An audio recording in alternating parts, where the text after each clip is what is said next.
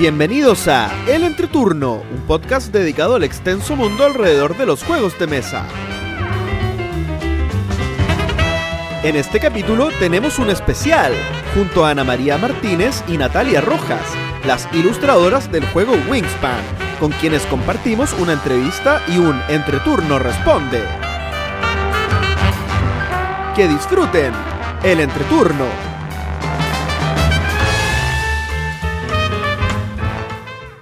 Hola, ¿qué tal amigos? Mi nombre es JP Gloria. Y yo soy César. y estamos comenzando el capítulo número 88 de El Entreturno. Estamos grabando el domingo 12 de julio el capítulo que saldrá el martes 14 de julio. ¿Cómo están chicos? Muy bien. Aquí muy bien, gracias. ¿Cómo están ustedes? Todo bien por mi lado. de comenzar otro capítulo más. Qué emoción. Llegando ya a, a la, a la centena. Estamos próximos a... Sí.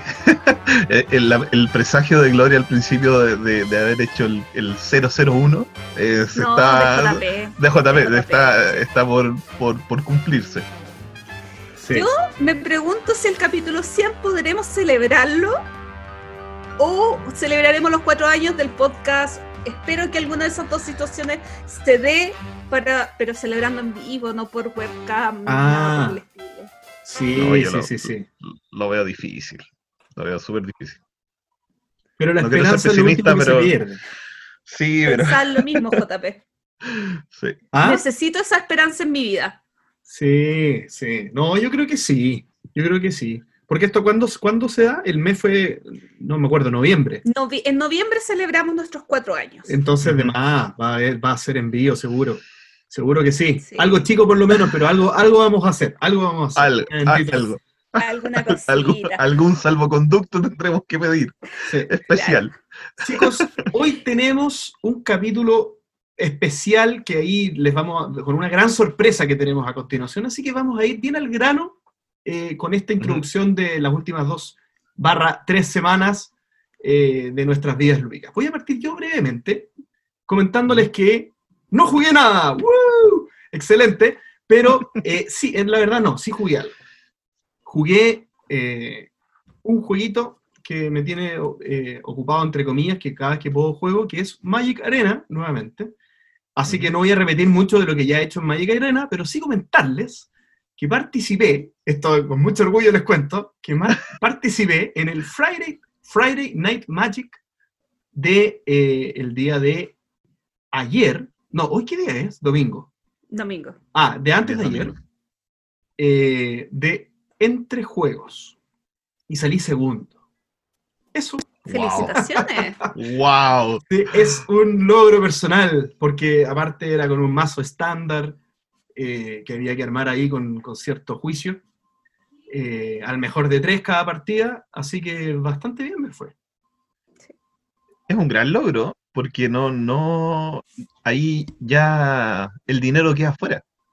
Eh, es, es lo que te sale en las cartas. Bueno, igual hay gente que paga para tener mejores oportunidades dentro de lo que salen los sobres, pero no es lo mismo que en el mundo real. Acá hay, hay claramente más barato. Magic Arena, si, aún metiéndole plata. Sí. Yo no le he metido plata, pero Yo no le aún, así, aún así es más barato porque uno eh, va ganando tokens. Entonces, por Claro. ejemplo, si hay una carta mítica que tú te quieres hacer, te gastas el mismo token que te habrías gastado para cualquier carta mítica y lo, y lo convalías por esa carta. Entonces, Claro. eh, por ejemplo, yo me estaba armando un, un Timber Reclamation eh, y como es mi único mazo eh, caro, digamos, por así decirlo, que tengo en arena, todos los tokens me los voy gastando en ese mazo. Entonces soy consistente con el mismo mazo estándar.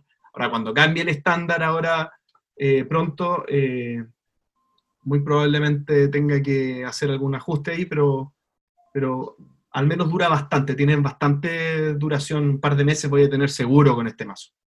Claro. Así que eso fue mi vida lúdica. Voy yo eh, con Axel. Bueno, después de rogarle mucho a Axel, yo le dije, no puedo ir al siguiente capítulo del entreturno eh, sin haber jugado nominados a los Spieles Yare. Y como los premios se lanzan el 20, sí, el 20, eh, yo dije, Axel, quiero jugar Nova Luna, Axel, quiero jugar eh, The Crew, Axel, Axel, Axel, hasta que Axel se dio. Y hemos tenido dos jornadas en Tabletop Simulator. En la primera, eh, el primer juego que jugamos fue eh, Nova Luna, este juego de Uwe Rosenberg y otro autor que en este momento no recuerdo su nombre, que está nominado al Spiel y eh, me gustó mucho.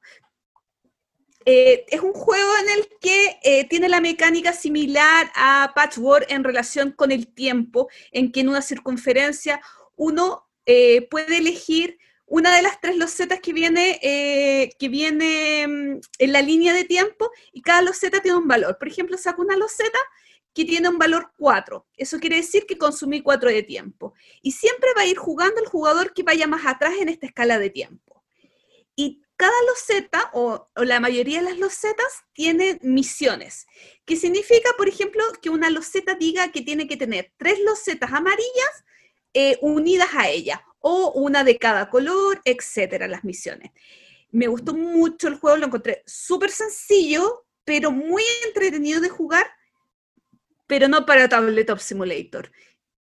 Me dejó excelentes sensaciones la partida y, ganas de tener el juego, mm. así lo digo, pero de tenerlo en físico, porque eh, el tema de las misiones y de la, de la posición para hacerlo de una manera óptima tiene, está muy asociado a verlo, acercarlo, tocarlo y moverlo.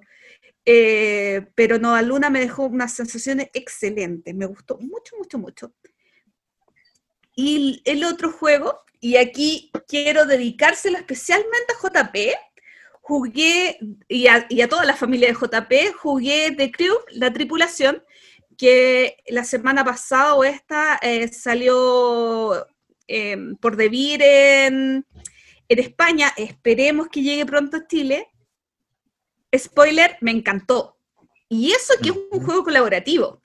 Yo, ¿sabes qué pienso? Si yo tuviera que explicarlo, a mí es un Demai mezclado con la brisca.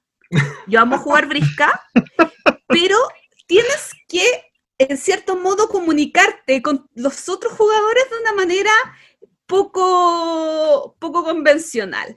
En este juego, dependiendo de la cantidad de jugadores, pero hay tres o cuatro pintas y además una pinta de triunfo, que las pintas de triunfo son unos cohetes y tienes que ir cumpliendo misiones. Misiones como por ejemplo que alguien gane una, eh, una mano eh, llevándose el cuatro verde o que nadie, eh, que nadie gane una mano con un 9. Las cartas van del 1 al 9. Entonces se imaginarán que en un juego de basas no ganar ninguna baza con un 9 es un poco complicado. Te tienes que descartar, que te fallo de una pinta, pero sin comunicarte, porque la comunicación que tú puedes hacer en el juego es en cada, en cada mano, no, perdón, no en cada mano, en cada misión, mostrar una carta y decir si es la carta mayor que tienes, la única que tienes o la menor. Entonces, súper restrictivo y los otros jugadores se tienen que imaginar los escenarios posibles dentro de, eh, dentro de las cosas. Eh, este juego tiene 50 misiones.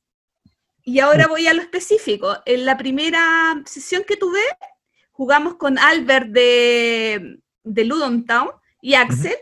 Llegamos al nivel 15. Eh, perdimos un par de partidas, pero debemos haber hecho no sé, 20 partidas, 18 partidas, y llegamos a nivel 15 bien exquisito el juego. O sea, yo hubiera jugado las 50 y haber estado horas, y, pero exquisito. y en la segunda partida que fue ayer, eh, invitamos también a Daniel de Diluvio Lúdico y, con, y, jugamos hasta la, y, y, aquí yo anoté, jugamos hasta las 7, hasta el nivel 7, y que fueron nueve partidas, por lo tanto perdimos dos. Y después nos saltamos porque en realidad queríamos hacerle un entrenamiento, Daniel, pero en realidad queríamos seguir con los niveles más arriba y saltamos al nivel 16 y jugamos del 16 al 19 y ahí sí tuvimos hartas más fallas porque hicimos nueve partidas, en una fallamos dos veces, creo.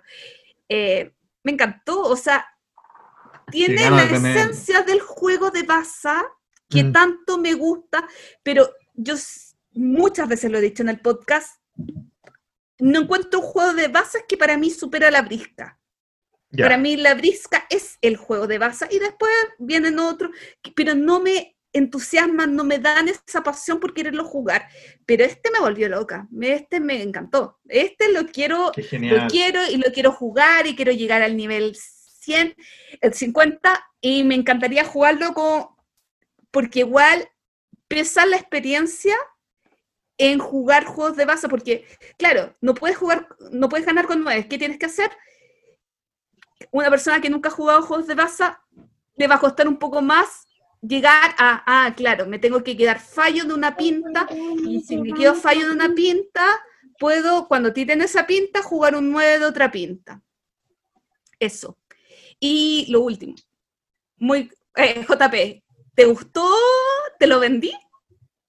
Sí, sí, Oye, absolutamente. ya, ya lo tenías vendido, pero ya lo tenía ¿te lo vendí vendido, más? pero, pero más todavía, sí. Me, me- me Sí. hiciste recordar que, claro, porque mi familia es una familia de juegos de baza.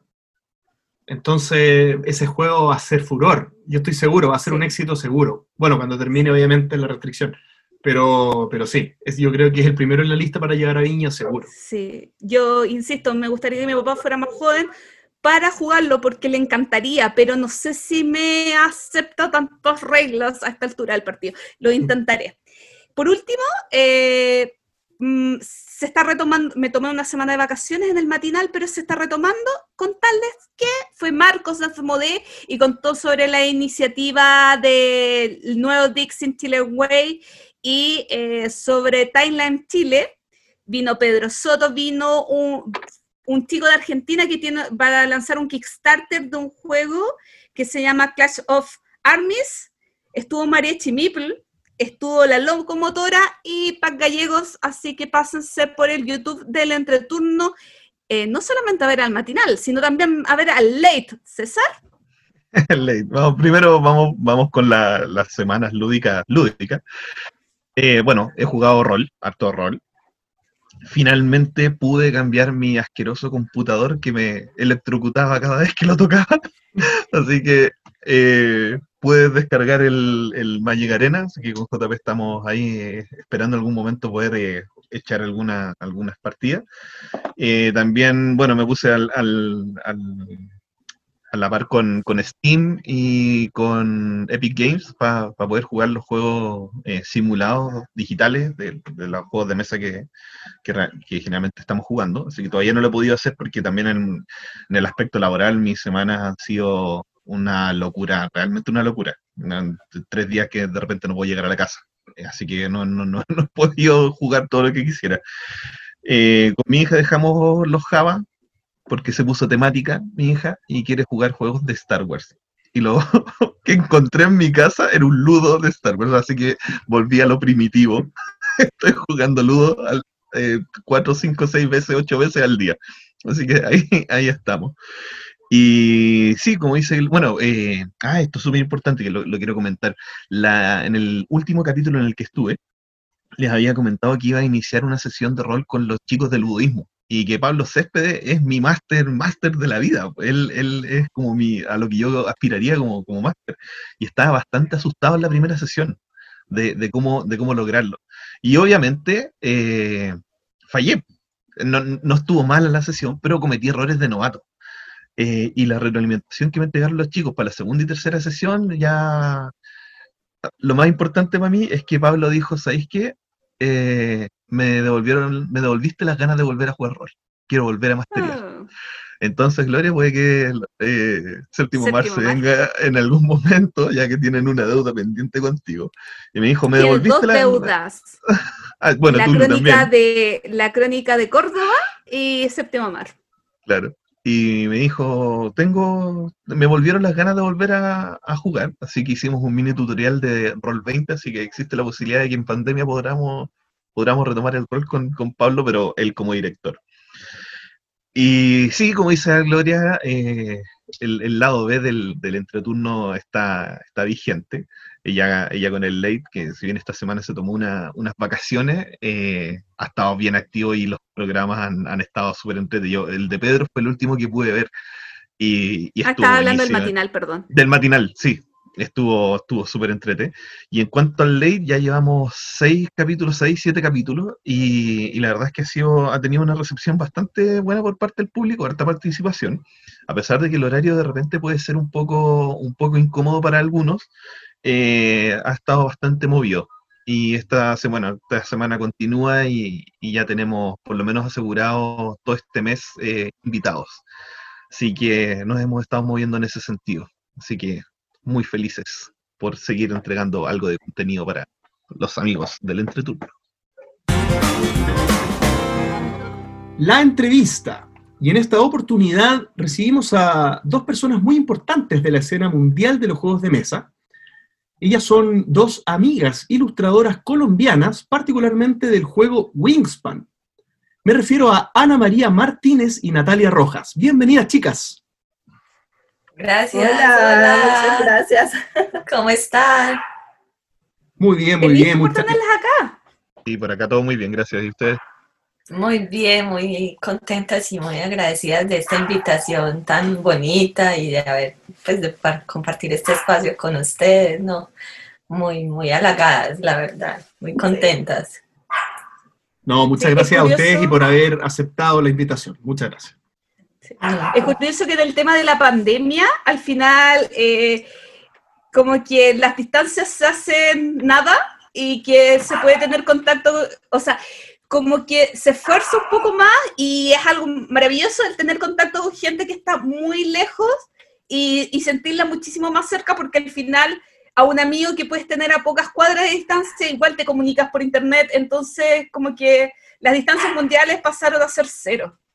Sí, sobre todo pues como Natalia en Estados Unidos, yo aquí en Colombia y ustedes en Chile, como tres partes de, del, del mundo y, y conectarnos en un solo momento, me parece muy bonito y, y sobre todo pues como en esta invitación desde, desde lo que somos nosotros, Latinoamérica, que, que nos inviten, nos, nos hagan parte como de ustedes, me parece muy bonito, muchas gracias. Y para nosotros es un verdadero honor tenerlas acá.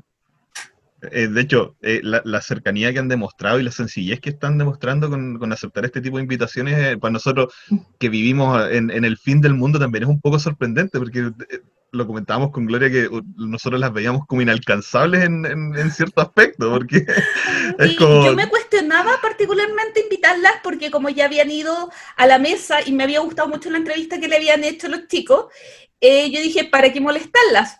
Y después fueron a Argentina a tirar de riesgo y fue como, oye, es bueno no ser muy simpáticas, pero ¿para qué molestarlas? Y después fue como, ya, si a ellas les gusta, Molestémoslas, molestémoslas. Yo, yo me acuerdo que Ya, ya hay estamos- confianza. estábamos viendo, yo, yo con Gloria estábamos viendo la entrevista eh, del, del canal argentino y decía, Gloria, Gloria, es el momento, invítala, invítala. Ay, qué chévere, no, muchas gracias. Nosotras siempre. No, y yo hasta ahí, hasta ahí había estado dudosa, pero después Natalia me habló y fue como, ya, si Natalia me está hablando y Es pierdo la estabas- oportunidad, Tú estabas escribiendo un montón en, en- en lo de la tirada de riesgo y yo no vi en vivo las preguntas. Ajá. Entonces después fui a leer y vi que tú estabas ahí como súper pendiente y yo no, lo voy a escribir para darle las gracias. Entonces, pues por eso te contacté y sí, muchas gracias por haber estado ahí también escuchándonos. Nosotras hablamos bastante. Que para nosotros algo súper importante por lo que se creó este podcast es para difundir el hobby que nosotros tanto amamos y potenciar principalmente el tema latinoamericano. Eh, si bien somos un podcast chileno y obviamente siempre nos vamos a, vamos a hablar más del producto nacional porque es lo que tenemos más al alcance y del producto internacional, hablando internacional como muy masivo, siempre tenemos un cariño muy grande por todas las iniciativas que están haciendo en otros países o de otros latinoamericanos, porque queremos, creemos y queremos que la industria crezca y para nosotros es súper importante eso. Pero vamos a la entrevista mejor. Eh, ya he hablado mucho, quiero que hablen ustedes, chicas, ¿cómo se conocieron? A ver, Ani, cuéntanos la historia. Eh, nosotras nos conocemos desde el colegio, teníamos que 16 años. Eh, el, el décimo sí, ella se sentaba atrás mío y, y, ya empezamos como a conversar y de una como que nos encontramos en una afinidad con el humor negro, con, con los chistes eh, sarcásticos, entonces como que de ahí nos conectamos y empezamos como a conversar mucho. Y, y vimos que pues nosotras crecemos, pues crecimos en, en Medellín, en un municipio que se llama Itagüí, entonces realmente es pequeño. Y, y como que mucha gente se conoce entre, entre, pues nos conocemos mucho entre nosotros. Entonces íbamos como a los mismos lugares y empezamos a frecuentar los mismos espacios, entonces cada vez como, como muy afines, pero lo curioso es que eh, digamos que nunca nos conectó como la parte artística. Uh -huh. eh, o sea, y, y, yo siempre he dibujado y ella siempre ha dibujado, pero no nos conectamos por ese lado, sino por, por otros intereses. La música, los libros, eh, como otro tipo de cosas. Entonces fue muy bonito como, como empezó la amistad. Sí, tu compañera. No, es cierto, lo que dice Ani, es, es muy curioso que, que, sí, lo del arte no, porque yo, yo siempre dibujaba como por hobby y yo incluso yo no sabía que, que Ana también dibujaba y yo creo que ella no sabía que yo dibujaba y pues yo, a, yo siempre me imaginé a, a Ani que iba a estudiar como una ingeniería porque ella era muy buena como en física, química, Ani era súper aplicada, entonces, nerda. Entonces, como que yo la veía más por, por ese lado. Nunca, pues como que hasta me sorprendí cuando ella empezó a estudiar arte porque no conocía como ese aspecto de ella, no lo habíamos compartido bien. Eh, lo cual es como, no sé, es muy curioso porque algo que ha sido parte de la vida de las dos desde chiquitas y no, pero conectábamos mucho con la literatura. Entonces siempre leíamos como las mismas cosas, intercambiábamos libros, eh, la música. Entonces, sí, así fue. Nos, nos, descubrimos que nos gustaba dibujar ya cuando yo me había ido de Colombia, pues ya a los años. ¿Cuánto que te fuiste de Colombia? En el 2005. Ah, 15 años, bastante 15 tiempo. años, sí. Uh -huh. Chicas, ¿y cómo, cómo nació esta pasión por la ilustración? ¿Cuándo con, se comenzaron a dar cuenta que, eh, y creo que es una respuesta súper diferente de la, una y de la otra, de que era algo que querían eh, dedicarse de manera profesional? Eh, yo cuando estaba estudiando eran preguntándome qué quería estudiar porque realmente el arte no es lo más rentable en este mundo, y menos en este país. Bueno, entonces tomando como decisiones empecé a estudiar otra carrera, de hecho empecé una ingeniería, bioingeniería, pero en la universidad, como en los espacios que tenía libres, me iba para artes y veía a los chicos de artes y me encarretaba con la gente que, que estudiaba artes y yo, ay no, no, esto es muy bonito, entonces voy a estudiar artes, así me, me estrellé contra el mundo, pero es como lo que a mí más me gusta y, y, a eso me quiero dedicar toda mi vida. Entonces me salí de lo que estaba estudiando y empecé a estudiar artes. Y hubo una transición muy bonita también porque yo cuando estaba en el colegio a mí me gustaba mucho todo lo que era el anime. Eh, todo lo que era um, el manga y todas estas cosas, y yo dibujaba mucho eh, anime, entonces, bueno, pues sí. Entonces, ya cuando entré a la universidad, como que empecé a madurar un poco esa perspectiva y, y abrirme un poco más como a, a, otro tipo de dibujo y a otro tipo como de, de maneras de hacer, pues por así decirlo, y, y digamos que se me abrieron más como los horizontes para, para el tema del dibujo. ¿Y tú, Natalia? Es, es, esto va a ser largo.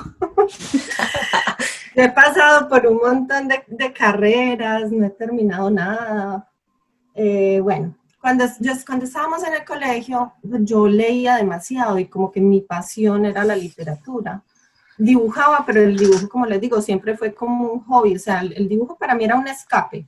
como que cuando era el espacio donde yo me relajaba, como que podía estar sola, y siempre lo hice, desde pequeña también dibujaba, me gustaba dibujar que los eh, Dragon Ball Z, que los Caballeros del Zodiaco, y bueno.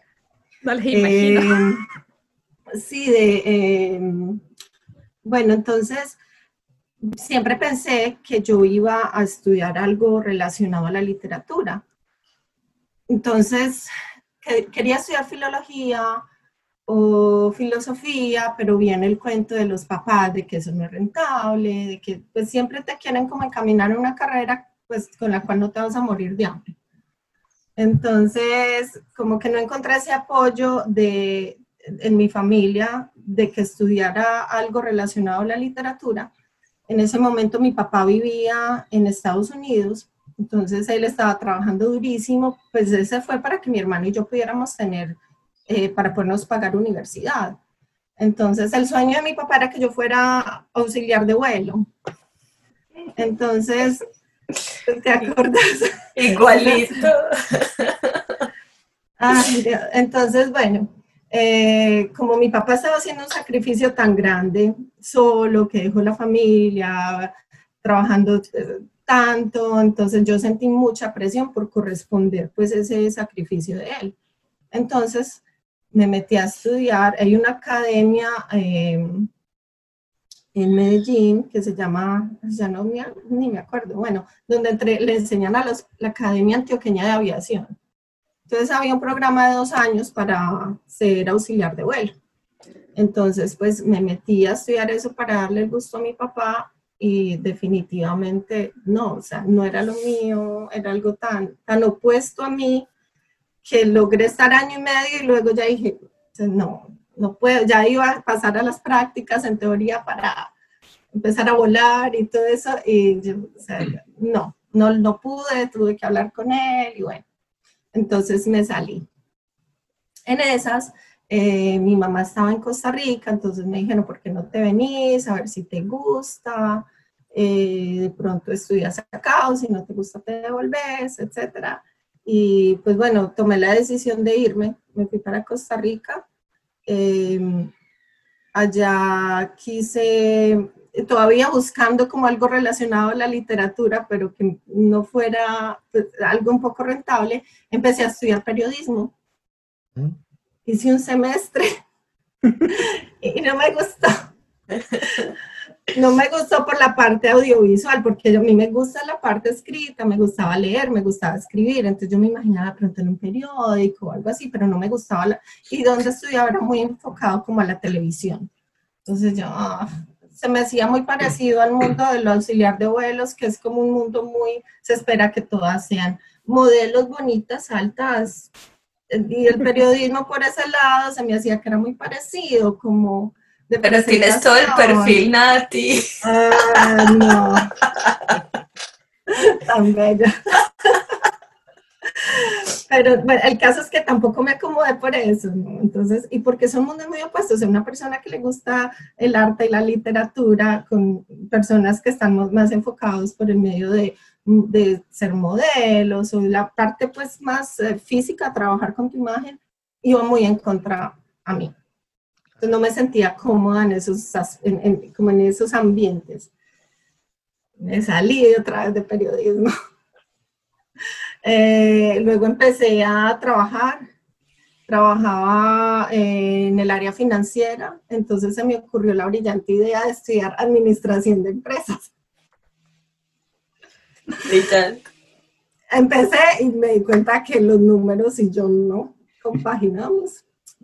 Entonces ya me salí y ya después, ya en esas, me casé, fui mamá y bueno, y ya. Entonces ahí están mis intentos fallidos por ser una, por tener una carrera. Entonces, el arte llegó eh, como mucho después, como de manera profesional, Ujú. casi, casi en conjunto con este proyecto. Sí, se puede decir. Como te digo, siempre había dibujado. Entonces, yo no veía el dibujo como algo especial de mí. Para mí era algo que yo siempre había hecho. Entonces, yo nunca he dejado de dibujar. Toda mi vida he dibujado. eh, nunca lo pensé como desarrollarlo profesionalmente, porque estaba tan enfocada en, en los otros intereses que tenía y para mí el dibujo era simplemente un hobby. Eh, hasta que me mudé, perdón. No, no, es que, dale. No, no, entonces, bueno, es, viví en Costa Rica siete años, eh, después salió la oportunidad de mudarnos a, a vivir a Estados Unidos, a- en Arkansas.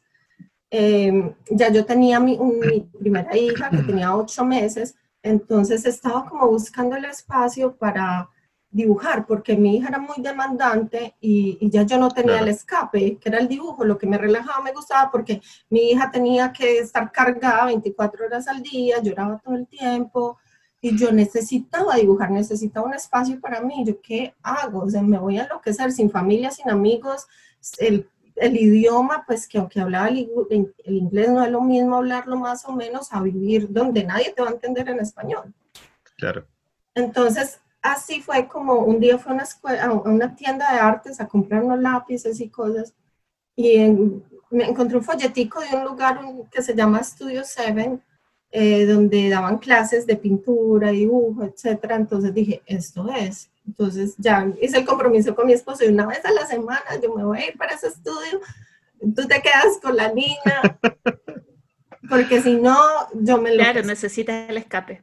Exacto, entonces llegué allá y es, yo creo que eso fue lo que me cambió la visión en, en torno de, de- de empezar a trabajar, o empezarme a desarrollar pues como en el medio del Artista. arte. Exacto. Sí, eh, tengo una.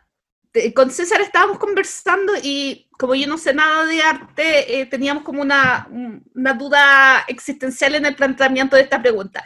Porque para mí era como, el estilo de ustedes es muy realista, llevándolo a Winspan. Ahora viendo Claro. que también hacían anime y todas esas cosas que yo tampoco conozco, me, ahora entro en conflicto con esta pregunta. Eh, si se sienten cómodas reflejando la realidad, pero por otra parte César decía que no era un estilo realista, era un estilo de ilustración científica. ¿Cómo, cómo llegaron a este estilo? ¿Es el que les sienta más cómodo? ¿O tienen otros estilos? Como que cuenten un poquito sobre cuál es su real estilo y también por qué usan el estilo científico. Bueno, eh, yo en la universidad, como les dije, me ampliaron como más el horizonte con el tema del dibujo. Entonces ya empecé a dibujar un- con asuntos más realistas y ya como a, a hacer diferentes técnicas. Ya con el dibujo viene el grabado, entonces es una Ujú. técnica con la cual me enganché totalmente en la universidad y quería, digamos, trabajar mi propuesta artística en torno al grabado. Tengo como algunas cosas alrededor del, del grabado incluso. Me gusta mucho. Y el grabado suele mezclar como unos asuntos también como realistas, pero también como unos asuntos técnicos y otras cosas, ¿cierto?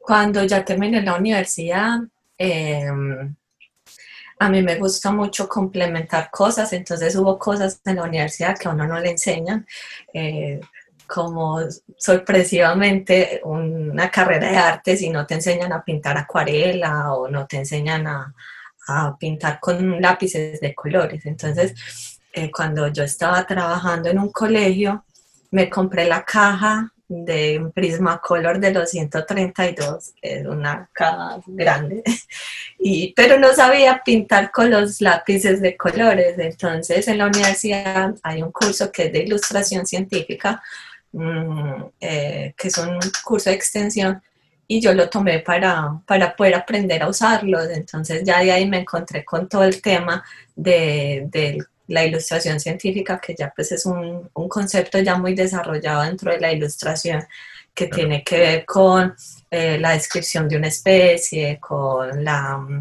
el, digamos, plasmar las características principales y, y, digamos, es un asunto muy, muy técnico, ¿sí? Eh, se sale un poco del arte Mm, Digo un poco es porque no es un carácter como expresivo, por así decirlo. No, Exacto. no voy a plasmar ahí mis sentimientos y emociones con, con un cucarrón, pues que en ese tiempo hice pues, el, el cucarroncito. Entonces es un asunto descriptivo. Eh, y ahí digamos que es, es más técnico, es, es desarrollar destrezas para poder hacer como este tipo de, de, de dibujo e ilustración. Entonces ahí fue donde me enganché mucho con este, este tema porque yo siempre, pues a mí me ha gustado el tema más realista. eh, y es un tema que, digamos, se discute mucho en el arte y que a veces tiene muchas confrontaciones con el medio artístico. Entonces, pero me, me enganché, me encantó y, y ya como a partir de eso empecé a hacer como cosas más de ese tipo. Entonces, podríamos decir que más que nada la, la libertad artística que tienen en proyectos como el que realizaron acá en Winspan va más que nada asociado a la técnica, que, que utilizan en- versus la, la libertad de poder expresar el, el arte a través del dibujo, porque en el fondo como es ilustración científica, entre comillas, la diferencia está en, en lo que estábamos hablando con Gloria, es como la diferencia que está entre la técnica de una versus la otra, y ahí podríamos diferenciar quién hizo el, el dibujo de cierta, de cierta forma.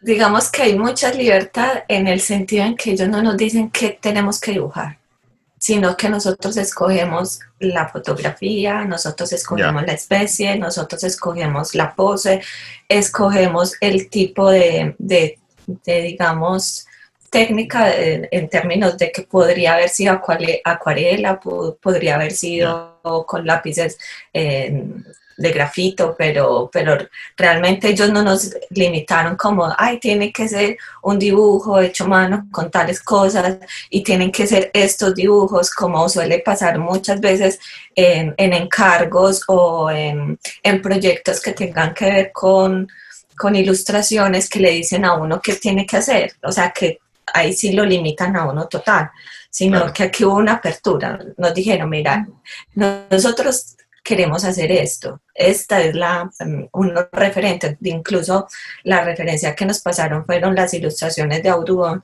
Entonces, y queremos algo similar.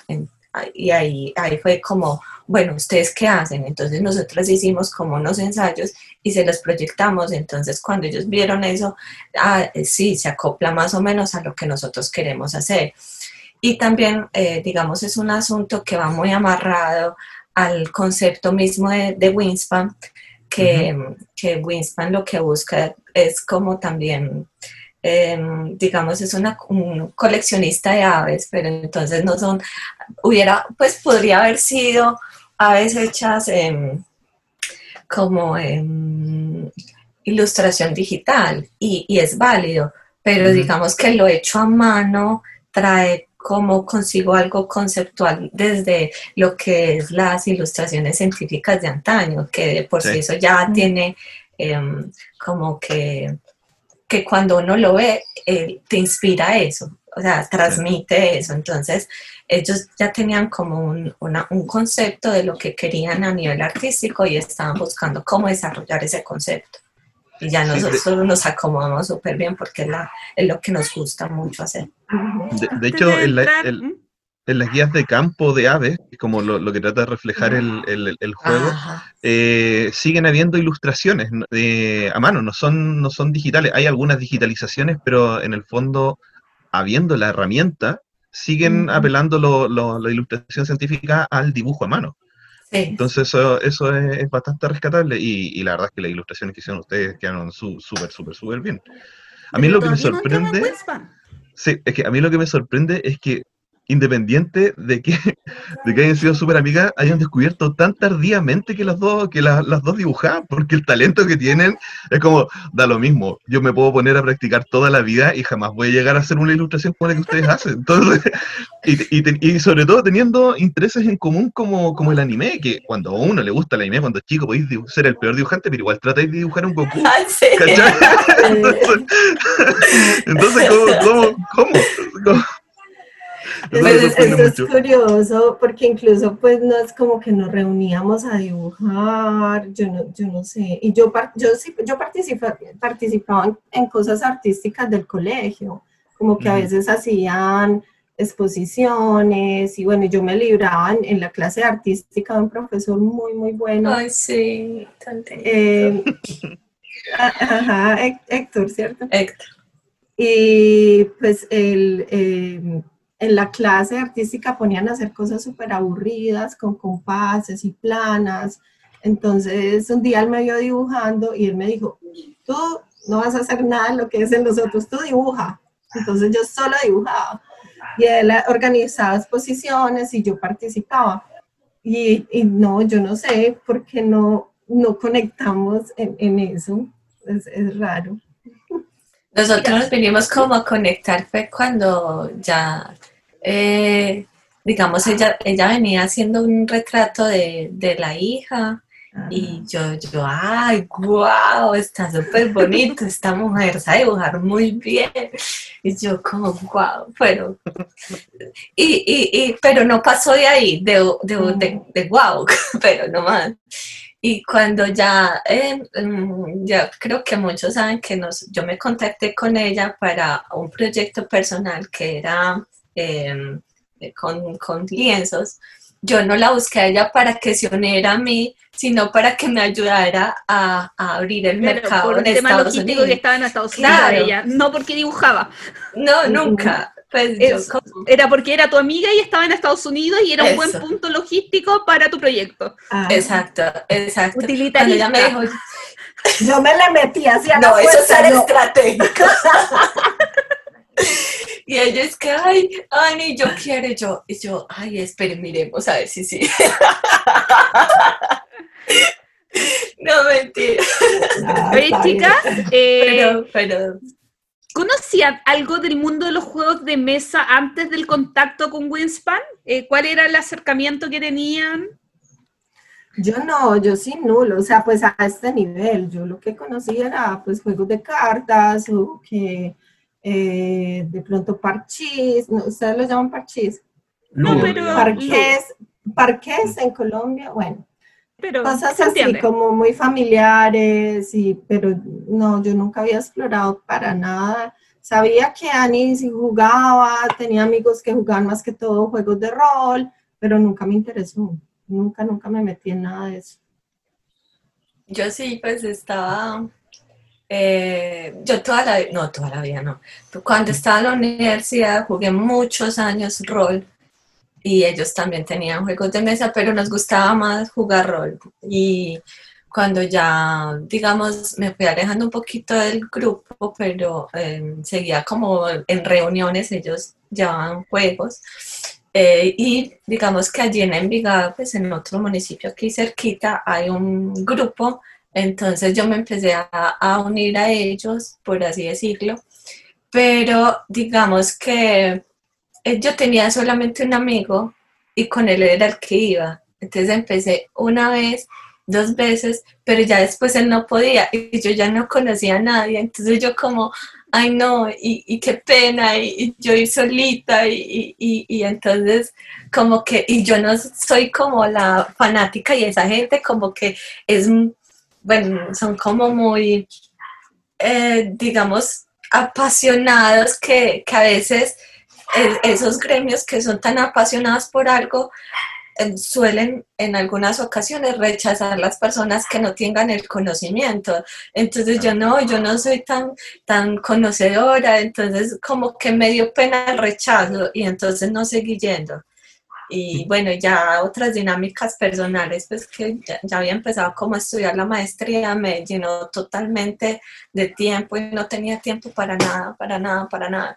Yo digo que yo viví como en una cueva cinco años, algo así, porque todo el mundo me habla de series y yo como, ah, usted no sabía esa serie, yo no, la película, yo no, nada, nada, pues totalmente aislada de todo Oye, el y en mundo. relación a eso, antes de entrar al proyecto de Wingspan, ¿a qué se dedica laboralmente? Bueno, por ejemplo, el tema de los lienzos, eh, como que cuenten brevemente un poquito qué fue el último paso antes de que, de que este proyecto, y voy a especular, probablemente les haya comido la vida.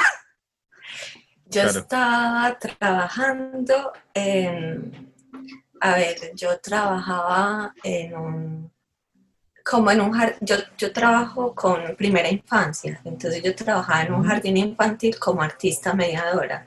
Y ya de ahí me salí y entré a la universidad y en la universidad eh, digamos que me favorecieron con algunos cursos para dar cátedra.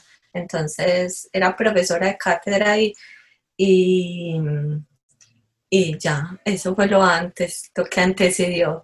Y el, el tema de los lienzos fue porque eh, fue esa transición. Cuando yo dejé el, el jardín infantil, yo pasé mm, a la universidad, pero no tenía nada, yo estaba en el limbo y con una deuda grandísima y necesitaba como algo para, para, para sostenerme, por así decirlo, y ahí fue como la iniciativa pues, de, del proyecto. Y ya el proyecto, como les decía Natalia, o les, contábamos la vez pasada, eh, digamos que el primer contacto con Winspan fue en febrero, pero, pero Winspan apareció en octubre y ya en octubre ya, yo ya había empezado como con algunos proyectos de cátedra ya. Oye, Natalia, cuéntanos la historia. esa, esa historia eh, que parece de cuento un poquito, porque eh, es, casi un poquito fantástica de cómo, eh, cómo llegó a tus oídos el proyecto de Winspan. Pues, es que sí, eso fue lo más casual del mundo. Ani y yo ya veníamos, teníamos muy poquito de estar trabajando juntas, incluso yo no sé si, no sé si llegamos a los dos meses, tal vez seis semanas, algo así fue poquito tiempo, sí estábamos muy, muy juiciosas eh, con lo que estábamos, en las propuestas de los lienzos, pues les metimos toda el alma a diseñar, a ir haciendo, eh, bueno. Eh, y, el primer contacto fue con Alan Stone, que él es uno de los cofundadores de Stone Mayer Games. El hijo de él y mi hija van a la misma escuela entonces, de hecho, él y la esposa y los hijos ahora somos súper amigos todos y eh, ellos tienen hijos pues de las mismas edades de mis hijas. Em, y no, pues mi hija estaba en preescolar y, y era el primer año en la escuela, entonces como que cuando uno recoge a los niños, eh, había un parquecito y ellos, se, uno se quedaban ahí jugando, algunos papás nos quedábamos. Eh, y, Alan era uno de esos. Entonces empezamos a conversar, nos empezamos a conocer eso de que, ay, te mando la solicitud de amistad por Facebook con él y con la esposa. Eh, y así fue como ellos empezaron a ver lo que Ana y yo estábamos haciendo. Eh, y creo eh, que en esas, pues como él está trabajando con, con Jamie Stegmaier para encontrar, para pues la elaboración de Winston, eh, él le mencionó a Jamie que, que, que conocía un artista este, de naturaleza. Yo creo que esa fue la impresión, también hay muchas impresiones, es como lo que uno realmente es o lo, o lo que ellos ven era lo que estábamos mostrando. El caso fue que un día así en el parque, en la escuela, me dice, ay Natalia, vos sos artista, ¿cierto? Y yo, sí, con mucha, eh, como con muchas dudas. Yo siempre he, tenido como una guerrita interior de, bueno, yo soy o no soy artista porque yo no he estudiado, pero me gusta dibujar. Eh, uno no quiere ser irrespetuoso los artistas que se han quemado las pestañas estudiando 10 años, sacando maestrías, diciendo, bueno, yo porque nada más dibujo ahí solita y me sale bien, entonces me doy el título de artista. Es, es algo un poquito complejo. Entonces yo siempre he tenido mi reserva con el llamarme artista. No ahí lo estoy resolviendo todavía. el caso es que él me preguntó, ¿vos sos artista? Y yo, sí, porque estábamos trabajando en cosas. Entonces, pues, pues no voy a decir, no, porque pues percibí que era tal vez una posibilidad de un trabajo. Entonces, él ya me comentó un poco del proyecto eh, y nos contactó con Jamie y, ya así empezamos a, conversar y empezaron las negociaciones. Cuando, Ana María, cuando Natalia te comentó esto de un proyecto de juegos de mesa, tú ya, que igual tenías un poquito de noción de, de lo que podía ser un juego de mesa, ¿qué te imaginaste? ¿Qué, qué sentiste? No, yo, un juego de mesa, yo, ah, pues tengo in- como algunas nociones de, de la industria, pero como es tan grande, entonces yo me imaginaba como un juego de mesa más de un desarrollador más en el mundo, porque yo ni siquiera tenía idea, pues como no soy tan ñoña en este cuento, ni siquiera sabía quién era Stone Meyer, ni Jamie, ni nada. Pero lo curioso fue que cuando empezamos como las conversaciones, le comentaba a un amigo, y un amigo, ¿qué?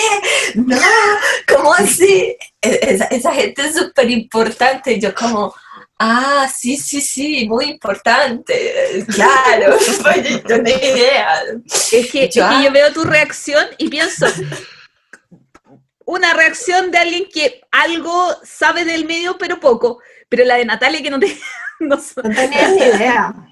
no sabe el contexto. Nada, nada. O sea, es que yo me imaginé que era un juego de mesa, algo así como para, no sé, algo local, súper chiquito, un proyecto entre amigos, pero Algo no así, teníamos ni idea de nada, de quiénes eran ellos. Incluso Y nosotras especulábamos, es que ve, que será, no, algo así. Pues esas mismas, eh, digamos, eh, conversaciones las teníamos nosotras, como, no, debe ser algo de por ahí, de, de- del campo, pues, de, Yo- de yo algún que- aficionado. Es que eh, yo creo que eso, eso pasó. Yo creo que si les hubiesen dicho, no, las vamos a contratar para eh, ilustrar un Monopoly de Hasbro, ahí se hubiesen vuelto locas. Es- es- ahí, ahí le hubiese sonado recién el, el, el peso que podría llegar a tener a ilustrar un juego. Pero probablemente, Pero- pero, Me gusta esa ingenuidad, porque, Sí. porque fue mucho más tranquila la, digamos, como la, el, el proceso. O sea, si hubiéramos sabido que, que esto tenía tanta importancia, entonces hubiéramos sentido una presión inmensa. Eh, creo que eh, las dos eh, somos muy sensibles, entonces nos hubiéramos enfermado mucho por, por, por darle como lo mejor y creo que lo mejor nunca sería lo mejor porque uno siempre se va a ver defectos, entonces eh, no hubiera sido horrible, horrible. Creo que Sí. esa ingenuidad me pareció bonita porque también nos, nos permitió vivir un proceso muy tranquilo, muy bonito y, y con sus cosas, pero muy, muy, muy chévere. ¿Cómo fue el tema de post? Porque ya eh, sabemos que ya tuvieron el primer contacto con la empresa, pero el tema de postular, de presentar un- una, una idea de proyecto, una idea de ilustración, ¿cómo fue todo ese proceso? Eh, es que, bueno, Jamie en, el- en las primeras conversaciones sí nos hablaba como que tenía otras opciones, otros artistas. Yo acá entreno, yo creo que no. Porque no fue como que hubo un proceso así de selección, o si lo hubo no nos dimos cuenta, él simplemente eh, pues preguntó si estaba el interés, eh, o bueno, que, que, eh, que quería como ver qué hacíamos, nos contó más o menos qué ellos querían. Entonces yo pensé, bueno, Ana, montó un correo con todos los diseños que habíamos hecho para Nature, con algunas ilustraciones que habíamos hecho, eh, pues de todos los dibujos que habíamos hecho, más que todo como para mostrar las capacidades que teníamos. Eh, y bueno, le gustó, y, pero yo le propuse que, que me diera un nombre de un ave. Y yo dije, yo, la dibujo. Yo fui muy sincera desde el principio, yo no dibujado, yo no había dibujado ni un ave. Entonces le dije, dame el nombre, yo hago una y pues de ahí partimos. Y así fue, él me, él me dijo, ¿cuál ensaya con esta? Entonces ya yo lo dibujé y nos dijo, eh, Ana lo editó porque parte de este proceso, pues no es solamente hacer la ilustración, es todo el proceso que viene de, de edición. Entonces Ana es la buena, la tesa, como decimos en Colombia, en Photoshop, yo nada, entonces eh, pues eh, yo dibujé el ave, Ana lo, lo editó, lo puso en varios, o sea, se, se hicieron varias manipulaciones también para mostrar que teníamos el conocimiento tanto en lo manual pues como en lo digital. Eh, se le mandó a él, y a él le gustó mucho, pero yo creo que pues, nos dejó ahí como que no, estamos, eh, vamos a seleccionar el artista, más adelante te contactamos y ya nos dejaron ahí. Y nosotras, Una ni teoría al respecto. Sobre todo Un poco porque loca. eh, eh, Jamie había sido como explícito en decirnos que nunca había trabajado con artistas que trabajaran manual. siempre ha trabajado con arte digital. Entonces, que, que para él eso era una novedad, pero entonces necesitaba como tener más seguridad para tomar una decisión en ese aspecto. Yo tengo la teoría de que, en cierto modo, cuando, se, cuando las encontró ustedes y vio el proyecto, eh, también cambió como la estructura quizás de Winspan, en el sentido de pensarlo como en, en un producto hecho exclusivamente por mujeres. Y que creo, no, no ¿cómo Mm. Eso es imposible, o sea, preguntarle. Eh, pero, eh, ¿cómo saber si es que era una idea original de que el producto sea exclusivamente Mm. como mujeres o fue algo que casualmente le salió Fue algo Mm. casual, de hecho Jamie lo ha dicho. En, en- Ah, lo he dicho. Yo lo es que como habla en- en- inglés, no sé. Sí, cuando recién salió y había mucho boom por eso, de hablando de que es eh, hecho por el diseñador, una diseñadora, mujeres ilustradoras, no sé qué. Entonces le preguntaban eso y realmente fue casualidad. Él no estaba buscando construir un equipo eh, meramente pues, de mujeres. De hecho, el que hizo, eh, que no está en la caja, pero el, el diseñador de la parte del juego para una Diseñador persona gráfico. autónoma, ¿El automa? no, el auto, eh, ajá, El su nombre. A ver. Bueno, mientras ustedes siguen hablando, yo miro que el automa eh, no dice. No, en, en la caja no dice, dice que. no lo has automa- abierto. ¿Cuándo te No, no lo he que Recién llegó a Chile, ¿cierto? Eh, es que llegó la segun- eh, una- un segundo embarque del juego. Lo que Claro. pasa es que a nosotros nos llega eh, Maldito Games, es la empresa Sí. que lo ah, saca en español En español. Aquí y también. acá, y acá solamente lo, distribu- lo distribuye otra empresa. Entonces, como ha tenido mucho éxito de venta, en España han llegado muy pocas unidades a Chile en general. Entonces, como de la primera, eh, que creo que fue de la segunda impresión que hizo Maldito, llegaron algunas unidades a Chile y ahora creo que esta es la tercera impresión que hace Maldito Games y ahora parece que llegan más unidades, pero no sé qué... No, Incluso- no cifras. Aquí en Colombia pasa lo mismo, sobre todo que nosotros no somos ciudad capital, entonces todavía menos nos llega. Y cuando, el, digamos, el año pasado estaba todo el, boom de, de, de Wingspan y la gente me preguntaba si lo vendía, yo no, no, ¿y dónde lo consigue? No sé, no sé. Entonces, yo tengo un amigo que vende juegos de mesa y me decía, Ana, ¿y por qué no hablamos con Jamie para nosotros ser distribuidores de Wingspan? Y yo, "Mm, qué interesante. Entonces él y yo hablamos con él a ver si había pues, posibilidad. Entonces él nos dijo, bueno, estos son los requisitos para uno ser proveedor de Stone Meyer.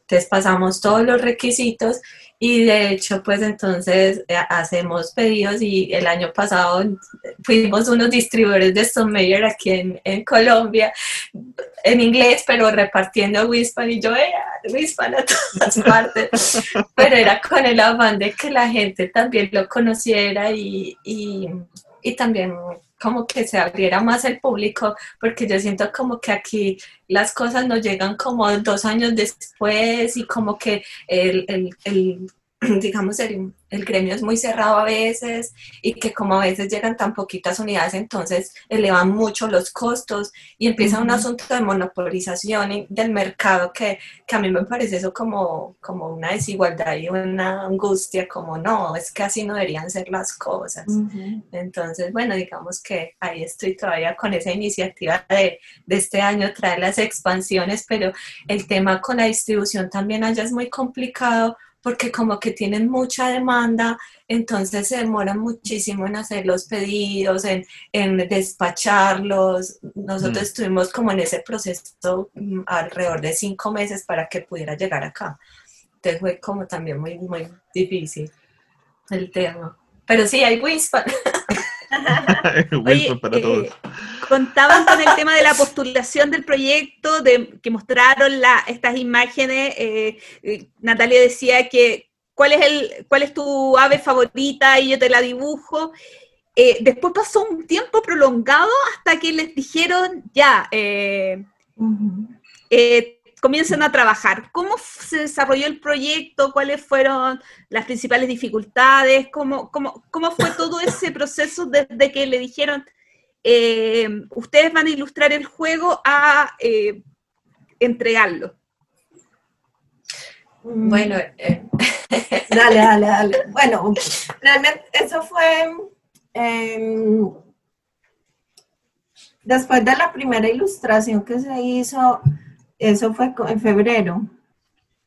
Y ya no volvimos a, a escuchar de él como hasta septiembre.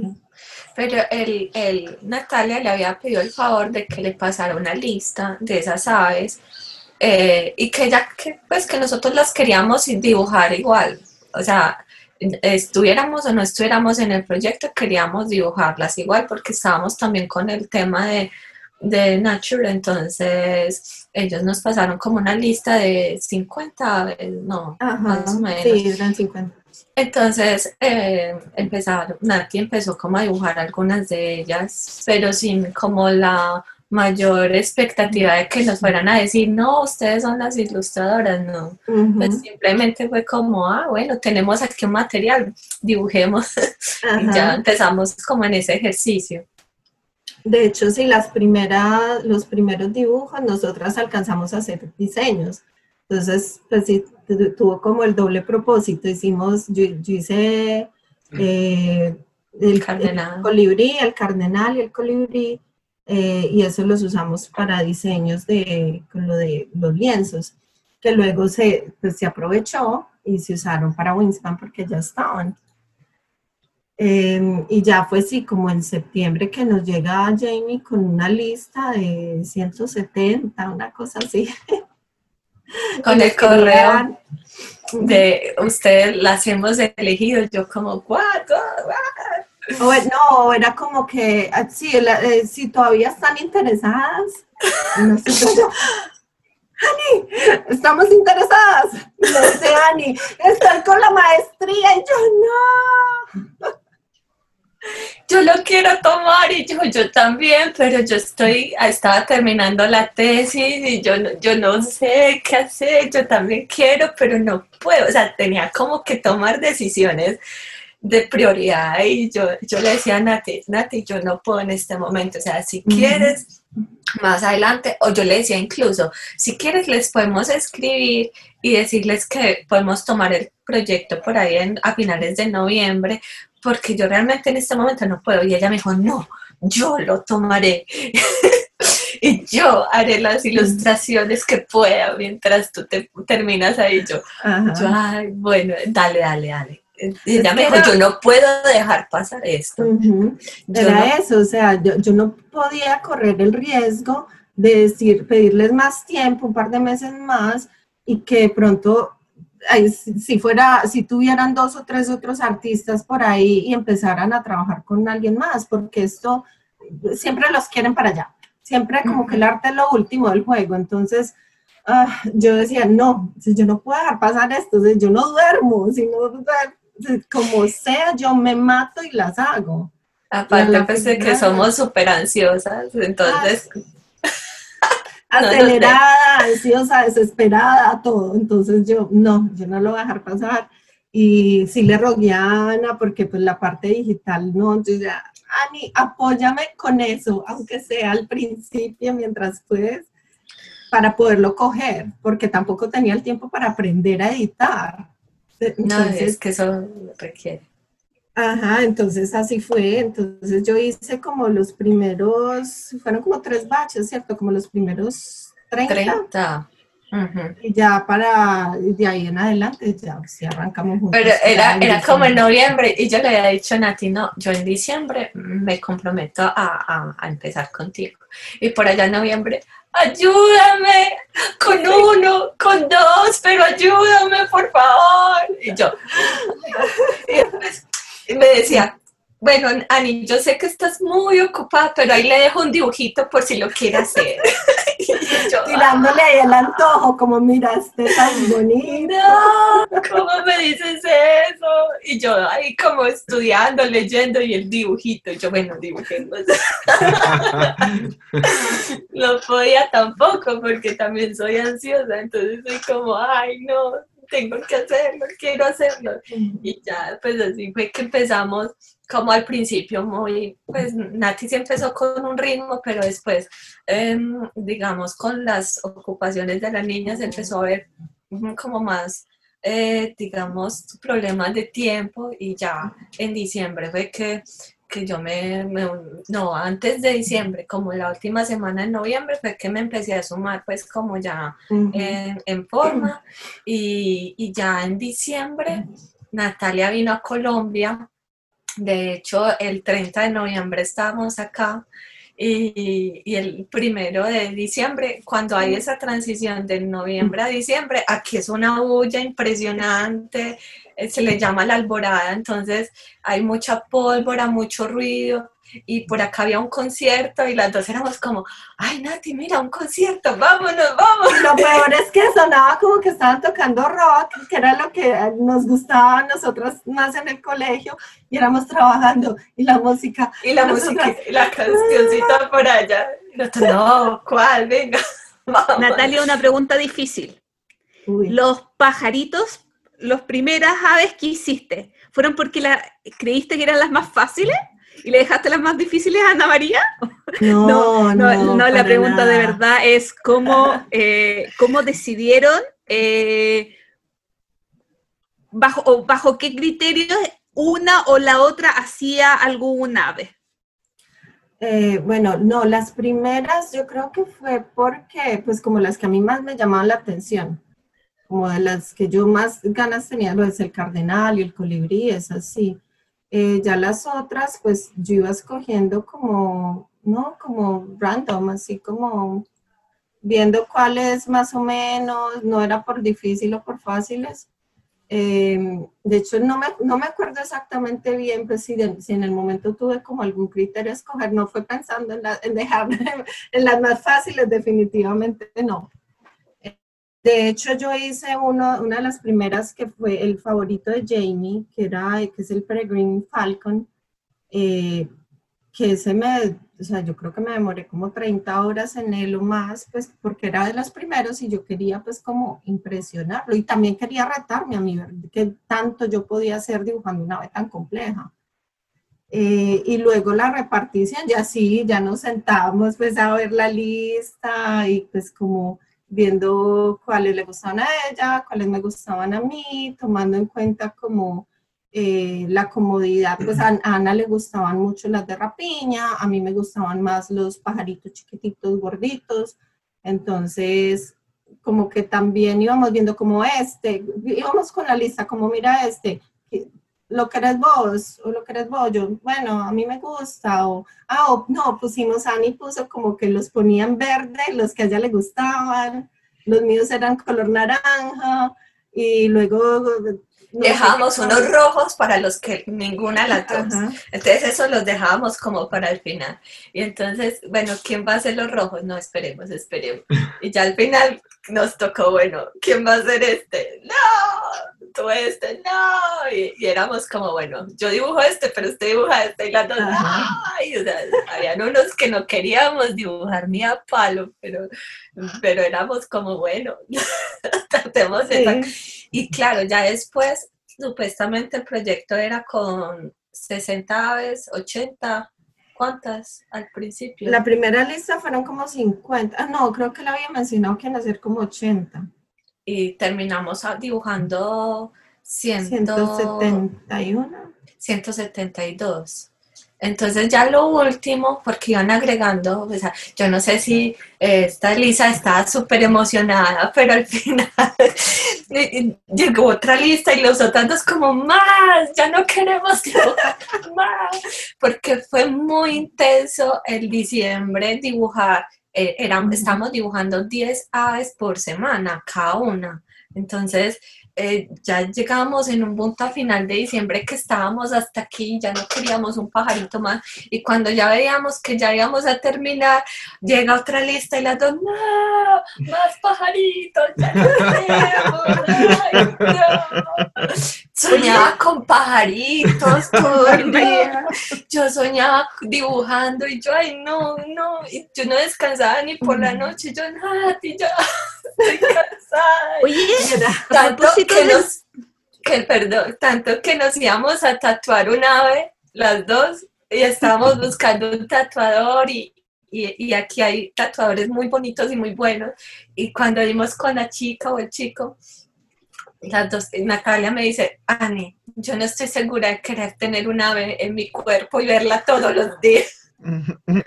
Y yo como, déjame que me pase un momentico como el hostigamiento y, lo volvemos a pensar, pero e- era tanto el trabajo que las dos estábamos hastiadas de pajaritos. Discúlpeme un segundo, ya. Bueno, eh, Ana María, eh, hablando un poquito como de récord, ¿cuál es- crees que fue, eh, o sea, cuánto fue lo que se demoraron, el menor tiempo que se demoraron en hacer una ave y el mayor tiempo? El menor tiempo, te puedo decir que puede ser entre 6 y 8 horas, pero el mayor tiempo, mm, no, es que puede de ser de o 48, 72 horas, como tres días pues de trabajo Wow. más o menos. Son más, son más que todas las, las que tienen las plumitas, pues que son ah, de alas abiertas, que Ya. son pluma a Como un pluma. pavo real, por ejemplo. Em, sí, como, sí, que están en Winspan, por así decirlo, pues que Sí, tienen las plumitas, que eso es más detalle y, y sobre todo como hay una dificultad muy grande a nivel técnico y es que la fotografía no te la entregan a alta resolución. De hecho, nosotros Claro. cuando pedimos los, los, los permisos, eh, ellos nos dicen, listo, nosotros le damos el permiso, pero como no estamos hablando de un asunto de compra ni de venta, yo no te paso la mejor versión de la fotografía. Entonces le toca a uno es que sacar el screen ah, de, de la pantalla, porque a veces ni siquiera se puede bajar y uno es como mirando, esto es una plumita, eso es una garrita, ¿qué es esto? Entonces, como interpretar los píxeles y, y entonces uno busca como 100 referencias de la misma ave para entender si eso es una garrita, una plumita o qué es eso de esa ave para poder hacer una mejor interpretación de ella y descripción de ella. Y, y- y entonces, digamos que esa es solo una de las dificultades. Bueno, eh, en términos de plumas, ¿cuántas plumas hay acá? Si me, si me como una pluma, entonces van a llegar estos, estos aficionados de, aficionados no, estos ornitólogos y nos van a decir, eh, bueno, aquí le falta, es- este, las aves primarias son de tantas plumas, pero te faltó tanta pluma. Y yo, ay, no, o sea, es un asunto muy complejo. Entonces, ¿Solo se requería basaron en fotografía las que pidieron permiso por- como para guiarse en, en el tema como de, de- de la posición del ave, de, de características, o también revisaron literatura de, no sé, eh, César, inventa algo. No, no, ya- ya- es que, Tú, tú eres el es que hay, hay, hay bases, porque por ejemplo los libros de anatomía de repente pueden, pueden explicar lo que, lo que estaba diciendo Ana María, de las plumas primarias, Claro. Que, Ah, existe sí- el concepto de plumas primarias. Sí, primarias, Sí. secundarias, terciarias. sí, es que de- depende, ¿Ves? Es depende, que he la- estado depende- revisando. He hecho la tarea. sí, depende de la función de la pluma, tiene, tiene un, un- un nombre distinto. Pero Las primarias son la, efectivamente las que decía Ana María, porque como la de los deditos del, del ave, porque el ave tiene dedos igual que nosotros, pero están, están asociados a las plumas, y esas son las que permite volar. Eh, y eso sí, pues eh, los ornitólogos de repente son un poco quisquillosos al momento de, de- de ver e- ese tipo de detalles. Y Winspan acercó a los ornitólogos al, al, al mundillo. De hecho, me acuerdo que en la entrevista en Argentina había un ornitólogo dando vuelta por ahí. Sí, yo era como, ay, Dios mío. Sí, sí, me- ¡Qué yo lo- lo- impresión! sí, era, era bastante insidioso el amigo. Sí, de hecho como un, es- digamos que es un trabajo muy responsable en, Ujú. en ese sentido cuando se habla de ilustración científica. Entonces es necesario revisar cómo, eh, bueno, cómo es anatómicamente un ave. eh, digamos que hay muchos tipos de aves, entonces según el pico, la- las patas, eh, digamos, hay aves que vuelan y hay aves que no vuelan, una serie de, de- de cosas que uno, pues al menos debería de empaparse visualmente. Y digamos que uno parte de una fotografía, pero también uno busca 100 referencias de esa misma fotografía como para complementarla, porque esa fotografía no te va a dar la mejor descripción, por más buena que tenga. O, o- o también pasa una cosa que nos hacía mucho ver Elizabeth y era que eh, digamos que hay unas aves que en una fotografía pueden estar de un color, pero digamos que en otra época del año cambian de color. Entonces. ¿cuál es la mejor descripción de esa, esa imagen? Entonces nos toca también buscar el- ilustraciones científicas de, otros dibujantes de especies para ver cómo la habían representado esa especie, para saber cómo era la, la- la característica eh, física del ave. En Estados Unidos me gusta mucho que las aves son, los nombres en inglés son muy descriptivos. Entonces hay una que dice pecho rosado, entonces se tiene que ver el pechito rosado. O cresta roja, entonces tiene que verse como eso que, que se escribe en la misma, en el mismo nombre, como Pero mínimo. cuando tienes 10 rojos en tu, Ah. en tu, en tu, no sé cómo se llama, de lápices de colores, paleta de lápices de colores, ¿cuál es el rojo? No, no, no, no, y el azul y el verde, ay, no, no, no, es muy complejo, pero sobre todo porque hay un asunto también que lo notábamos con Nati, y es que en el momento de escanear los colores se aplanan mucho y como uno escanea con una lámpara, entonces la luz de la lámpara eh, hace que el rojo brille mucho, por ejemplo. Entonces decíamos, no, pero es que este no era el rojo que yo tenía. Y me mandaba la foto y, y efectivamente habían otras riquezas de, de, digamos, a nivel de, de volumen en, en respecto al rojo, que usaba rojo clarito, rojo oscuro para, para darle el volumen, pero la lámpara lo aplanaba por la intensidad del color. Entonces tuvimos que acudir como a otras estrategias para también poder capturar la imagen. ¿Era, era más difícil hacer las aves en vuelo, el- ese, ese diseño, por un asunto a lo mejor de biomecánica, entender cómo se tiene que posicionar bien, porque de repente si se basaban en fotos era fácil, pero hubo algún caso en el que les pasaban la foto, les pedían el ave en vuelo y, y solo tenían el ave de pie. Me imagino, por ejemplo, como una golondrina, que es súper difícil obtener una golondrina en vuelo y es como, la, es Ujú. como generalmente la gente la quiere ver. Sí, con eso, pues ellos no nos exigían que Ya. nos- nosotras teníamos total libertad de escoger, tenemos, de escoger cuál ave, cuál pose queremos hacer. Pues eh, si tiene que cumplir como con, pues que esa foto represente muy bien el ave. Eh, las que son en vuelo, mm, yo no diría que son necesariamente más difíciles, sino más, traba- más trabajadas, requieren mucho más tiempo. Bueno, sí pueden ser más, más complejas por el asunto en que tiene que ser cada ala individualmente, pero es sobre todo el tiempo, o sea, se puede demorar uno el doble o el triple dibujando una ave que esté en vuelo, porque pues si tú ves un pajarito que esté así posadito, bonito, es como, no se nota cada pluma, los que está, como esta pues el de la portada, sí, tenés que ir a dibujar cada una de esas plumitas. Entonces, también tienen como transparencias, porque cuando tienen las alas extendidas y la foto, pues por la luz, como que queda la ala, se sobreponen, ¿no? Entonces tenés que dibujar la que está atrás, la que cae adelante, y eso sí lo hace más complejo, más demorado. Ustedes hablan de, bueno, as- asocian la, la producción, por decirlo de alguna eh, forma, de la ilustración con horas que le dedicaron al, al- al- a la ilustración. ¿Cómo distribuyen su día al momento de, de- de determinar esto? Porque tienen muy claro que algunas aves se demoraron 30 horas, 45 horas, 6 horas, 8 horas, pero pero hay la, la vida, por, sobre todo Natalia, que, que, es mamá, cuesta mucho eh, organizarse de esa forma. Y, y, Ana María decía, yo dibujaba en la noche, al otro día soñaba con, con, con, el, con el tema.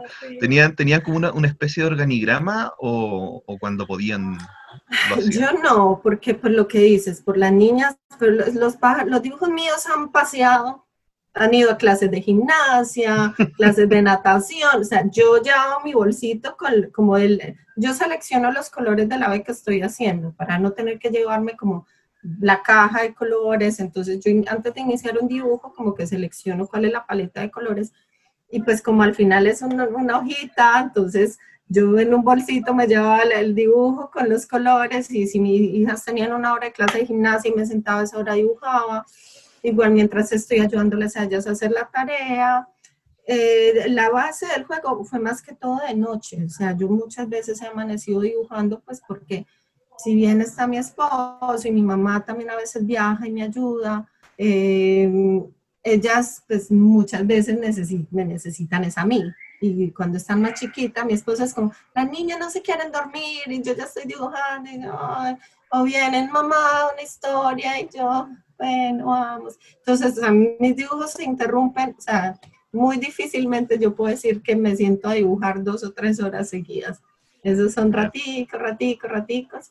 Eh, ahora, ya el año pasado se hizo más fácil que mi hija, la más chiquita, de cinco años, empezó en preescolar. Entonces ya sí pude como bueno, de 9 de la mañana que les dejaba la escuela hasta las 4 que la recogía, eh, ya me rendía más. Aunque también ya venía cansada de todo este traje y dormía, siesticas, entonces era como libertad, por fin, hasta las 12 en la escuela. Em, y ya pues sí me empezó a rendir un poco más, pero yo cada vez que me organizo y, y soy como voy a montar un plan, voy a trabajar de tal hora a tal hora y voy a ser súper así voy a seguir el horario y voy a ser súper organizada. Y empiezo, me llaman de la escuela, ay, Elena se cayó, entonces vaya a la escuela.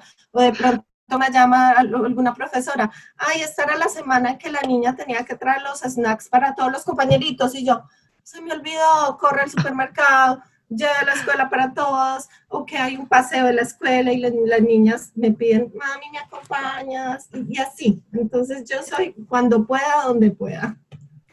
De hecho, con el, ah. el, juego cover, el Nati cuando vino a Colombia, los horarios eran por la noche, entonces ya estaba como todo el día con las niñas y ya llegaba a mi casa tipo 5 o 6 de la tarde íbamos y comíamos empanadas y ya después llegábamos a mi casa y, y, el trabajo era como de 7 a 1 de la mañana más o menos.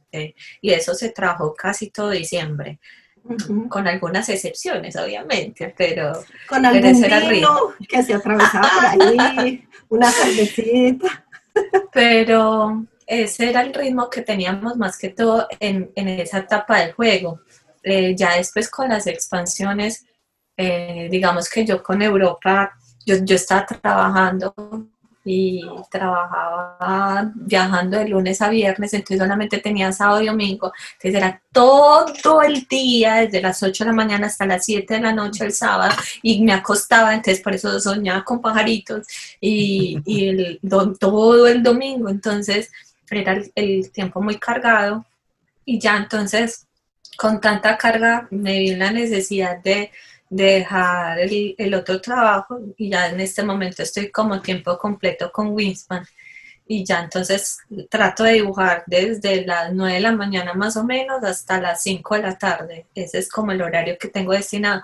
Obviamente hay una, otras circunstancias que que uno esperaría que uno dibujara todo el tiempo, pero están los correos, está, eh, nosotras estamos, Natalia está encargada como en toda la parte de los pedidos en impresiones allá en Estados Unidos, entonces le toca coordinar todo esto, eh, que la gente te escribe, entonces yo soy una persona que me demoro mucho en contestar, y más si es en inglés, porque yo proceso en inglés y tengo que estar en el computador, el Google Translate, y entonces aquí para poder dar una respuesta, y se lo mando a Nati, entonces y me lo aprueba, como cosas por el estilo, para poder empezar como a coordinar cosas. Entonces ahí también a uno se le va el tiempo, es como un tiempo muerto que realmente eh, a la hora de dibujar uno dice, pero, ay, ¿en qué se me fue el día? Y, y entonces nos vemos a, cortas de tiempo para, para dibujar también.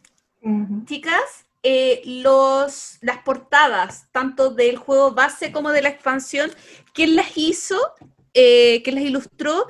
Y sobre eso, si una persona quisiera agarrar todas las cartas de Winspan y separarlas por Natalia, Ana María, Natalia, Ana María y hacer ese ejercicio, ¿podría hacerlo? ¿Y qué se tendría que fijar para tratar de captar eh, como el sello, la, esencia, las diferencias entre el trabajo de una y de otra?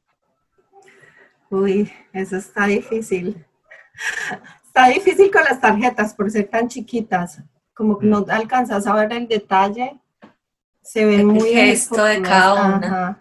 Pues las dos sí nos distinguimos y tenemos como un gesto particular, especialmente por el tema de la técnica, que como Nati trabaja con un Faber-Castell, entonces es un lápiz más duro que, que se trabaja más ese entramado mientras que yo como trabajo con Prismacolor, entonces es un asunto como si estuviéramos pintando más al óleo, entonces entremezclan más los colores.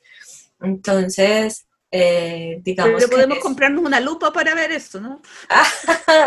o el no, próximamente libro. Ah, el libro. sí. Pero bueno, el, digamos que con la primera pregunta, nosotras no escogimos el, la portada, la portada mm, la eligieron ellos. De hecho, como que días antes de que saliera, ¡ah! oh, mira, tan bonito, ya escogieron esa ave. Ya para la de la expansión de Europa, eh, yo tenía esa ave de lo que nos habíamos designado.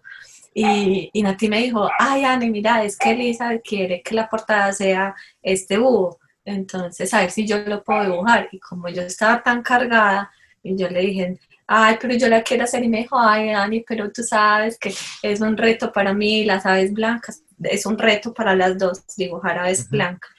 Y bueno, yo le dije, no, dale, tranquila, yo no tengo problema, pero me deja las otras dos que vienen. entonces ya negociamos y, y, entonces ella dibujó el, ya la portada de, de Europa. Eh, entonces ya saben que la que viene Oceanía la hice yo. Bueno, y, entonces ella eh, se fue como más eh, eh, en consenso con ellos, porque ya ellos eligieron qué ave quería y ya nosotros hicimos como la ave que ellos querían.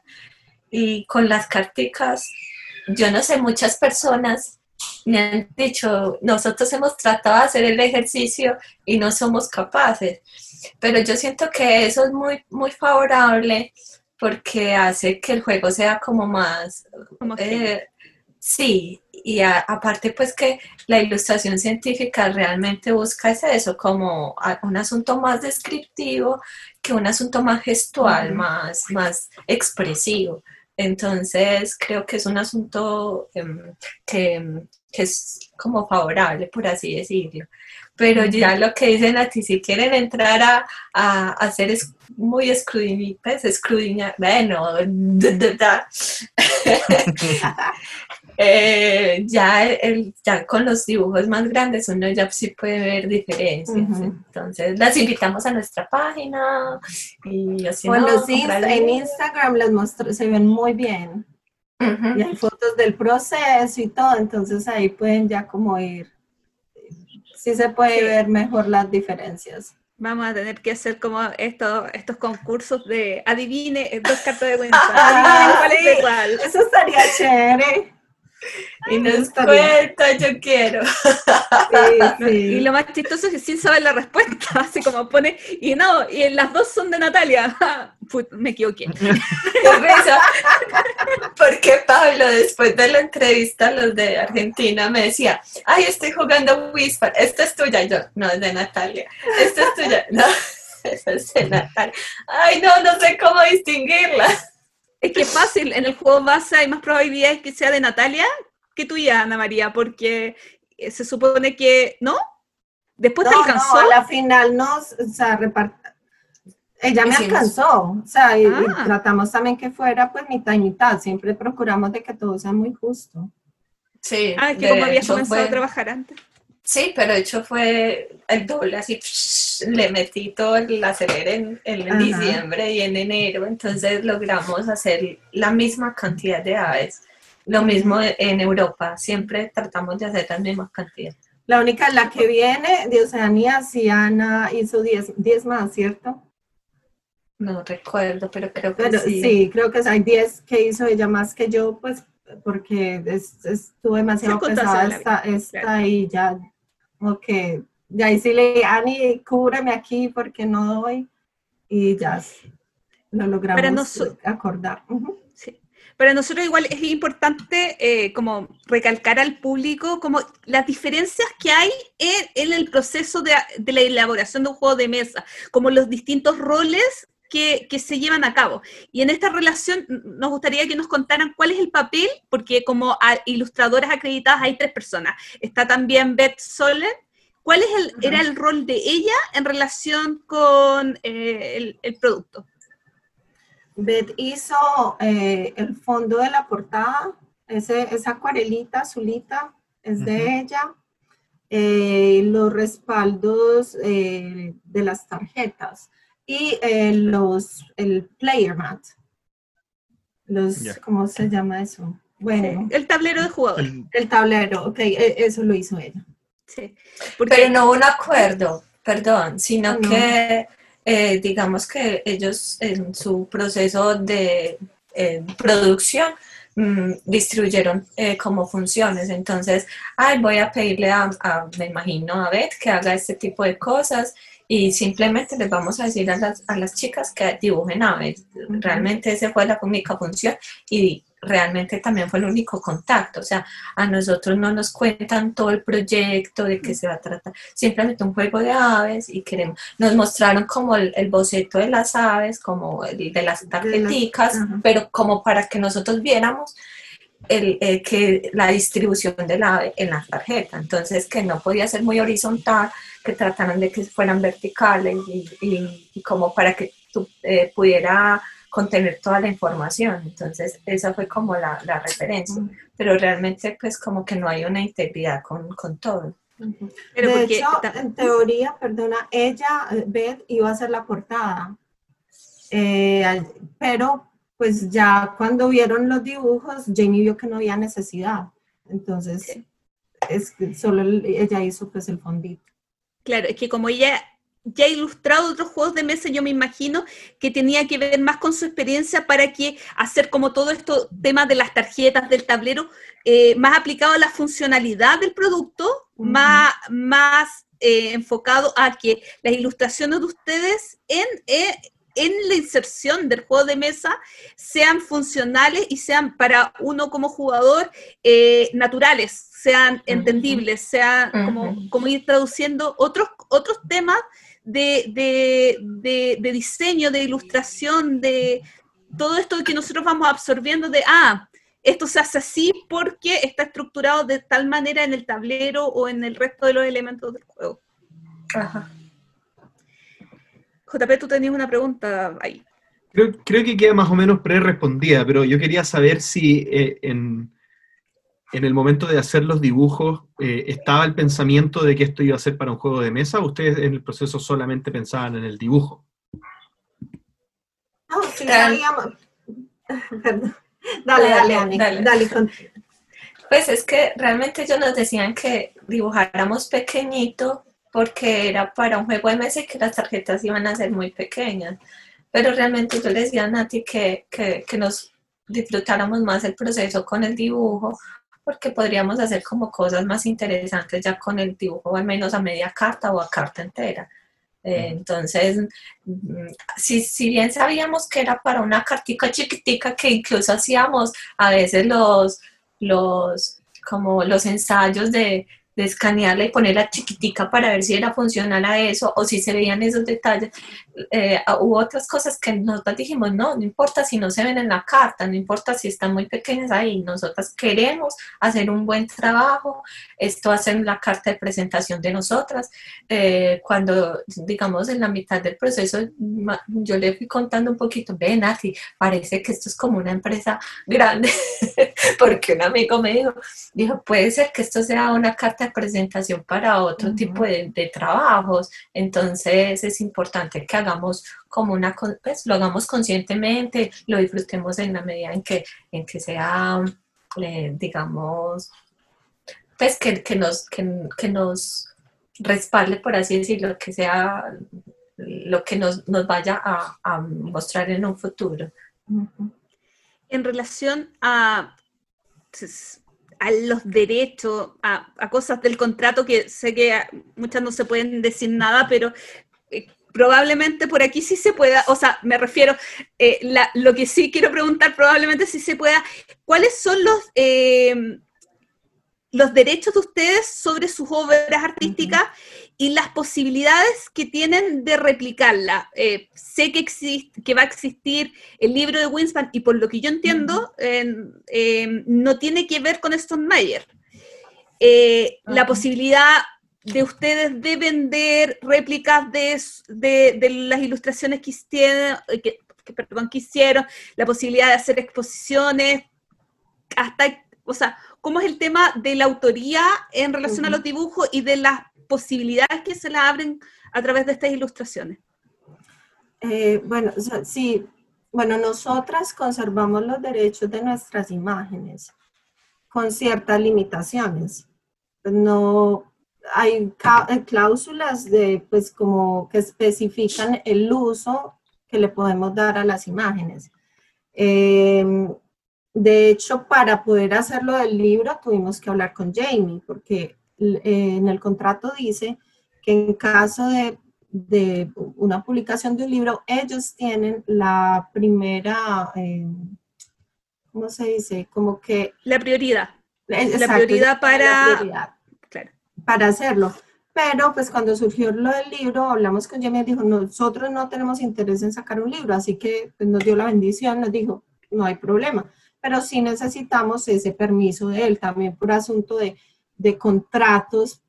Eh, nosotras necesitábamos que Jamie estuviera muy al tanto del el uso de las imágenes para que no vaya a ir algo ahí, algún problema de derechos de autor.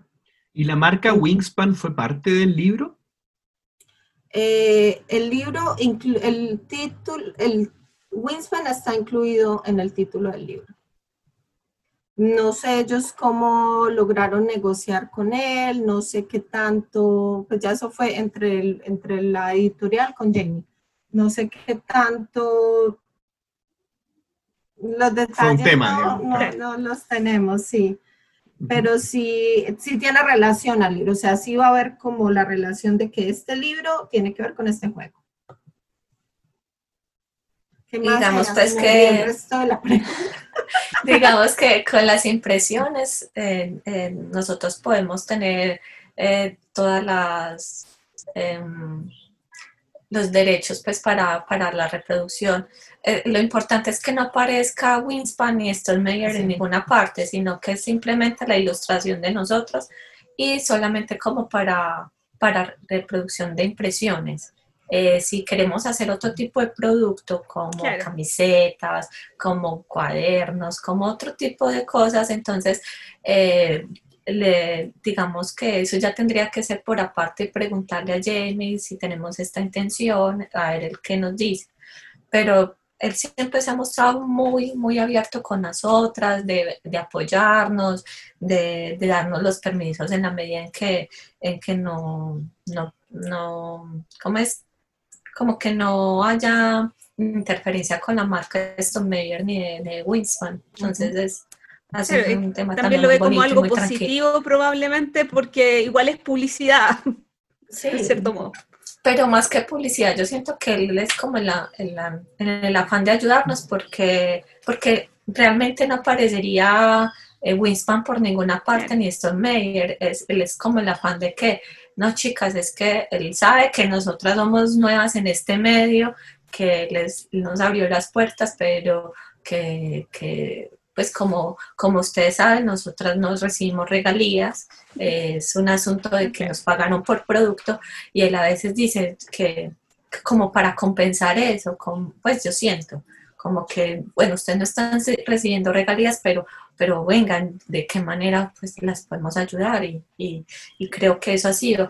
De hecho, cuando salió el juego, antes de que saliera nos decían, chicas, eh, saquen la, la página de ustedes para yo poderlo incluir en la caja, para yo cuando esté haciendo, él hace un boletín mensualmente, las incluya en el boletín, que la gente las conozca, que la gente mire su trabajo. Nos decían, yo manejo unas redes sociales con muchas personas, entonces es importante que ustedes creen unos perfiles, el perfil en, en, en. Ajá, Geek. Y yo era como, bien, ¿qué? ¿What? Es que no, eso es una plataforma súper importante. Yo, ah, ah, sí, creen un perfil. O sea, él era el que- nos está realmente como introduciendo en este mundo y, y nos ha acompañado. Entonces me parece como un gesto muy bonito por parte de... Pues otras personas sobre eso, serían súper avaras así, el jefe que todo lo quiere. No, él es súper, súper lindo, pues nos ha impulsado muchísimo las carreras. Él realmente es una persona sumamente accesible y transparente, o sea, él nos ha ayudado bastante. Em, una clave ha sido como justamente porque él, es, él, trabaja tanto como, es, es lo, que les, lo que les digo, él es muy correcto y muy transparente, entonces nosotras ya sabemos que con él la información debe ser muy clara y con toda la honestidad. Entonces, siempre que viene algo, lo primero es decírselo a él. Hay esto, esto y esto, tal cual. Y él ya, él nos aconseja, no, nos dice cómo se puede. Eh, y sí nos ha, nos ha ayudado mucho. De hecho, cuando surgió lo del libro, a mí me decían, tenés que conseguir una gente que las represente. Y pues porque eso lo hacen como pues los escritores y bueno, los artistas que van llegando a cierto nivel. Entonces como que yo decía, a mí me parece tan innecesario porque pues por un lado, bueno, y ya es algo personal, yo creo en la gente. O sea, si a mí alguien me dice algo, yo, voy a dar por sentado que tú me estás diciendo la verdad. No voy a nunca pensar que hay algo escondido por allá, que hay una letra pequeña, nada. Entonces no veía la necesidad de tener una gente pues que me, que me lea y me interprete todo. Entonces lo que hacemos y lo que nos ayuda mucho Jamie es que eh, hacemos como un, hacemos que nos ayude a revisar las cosas, como el contrato se lo mandamos a él para que él nos dijera, ok, esto no hay ningún, ningún conflicto, en vez de buscar un agente que haga todo eso por nosotras. Entonces yo digo, bueno, eh, yo voy a asumir que la editorial actúa de buena fe y ya saben pues qué es lo que, o sea, ellos están asesorados legalmente. Entonces yo voy a creer en lo que ellos me dicen, yo no voy a, buscar que están tratando de, tomar como ventaja.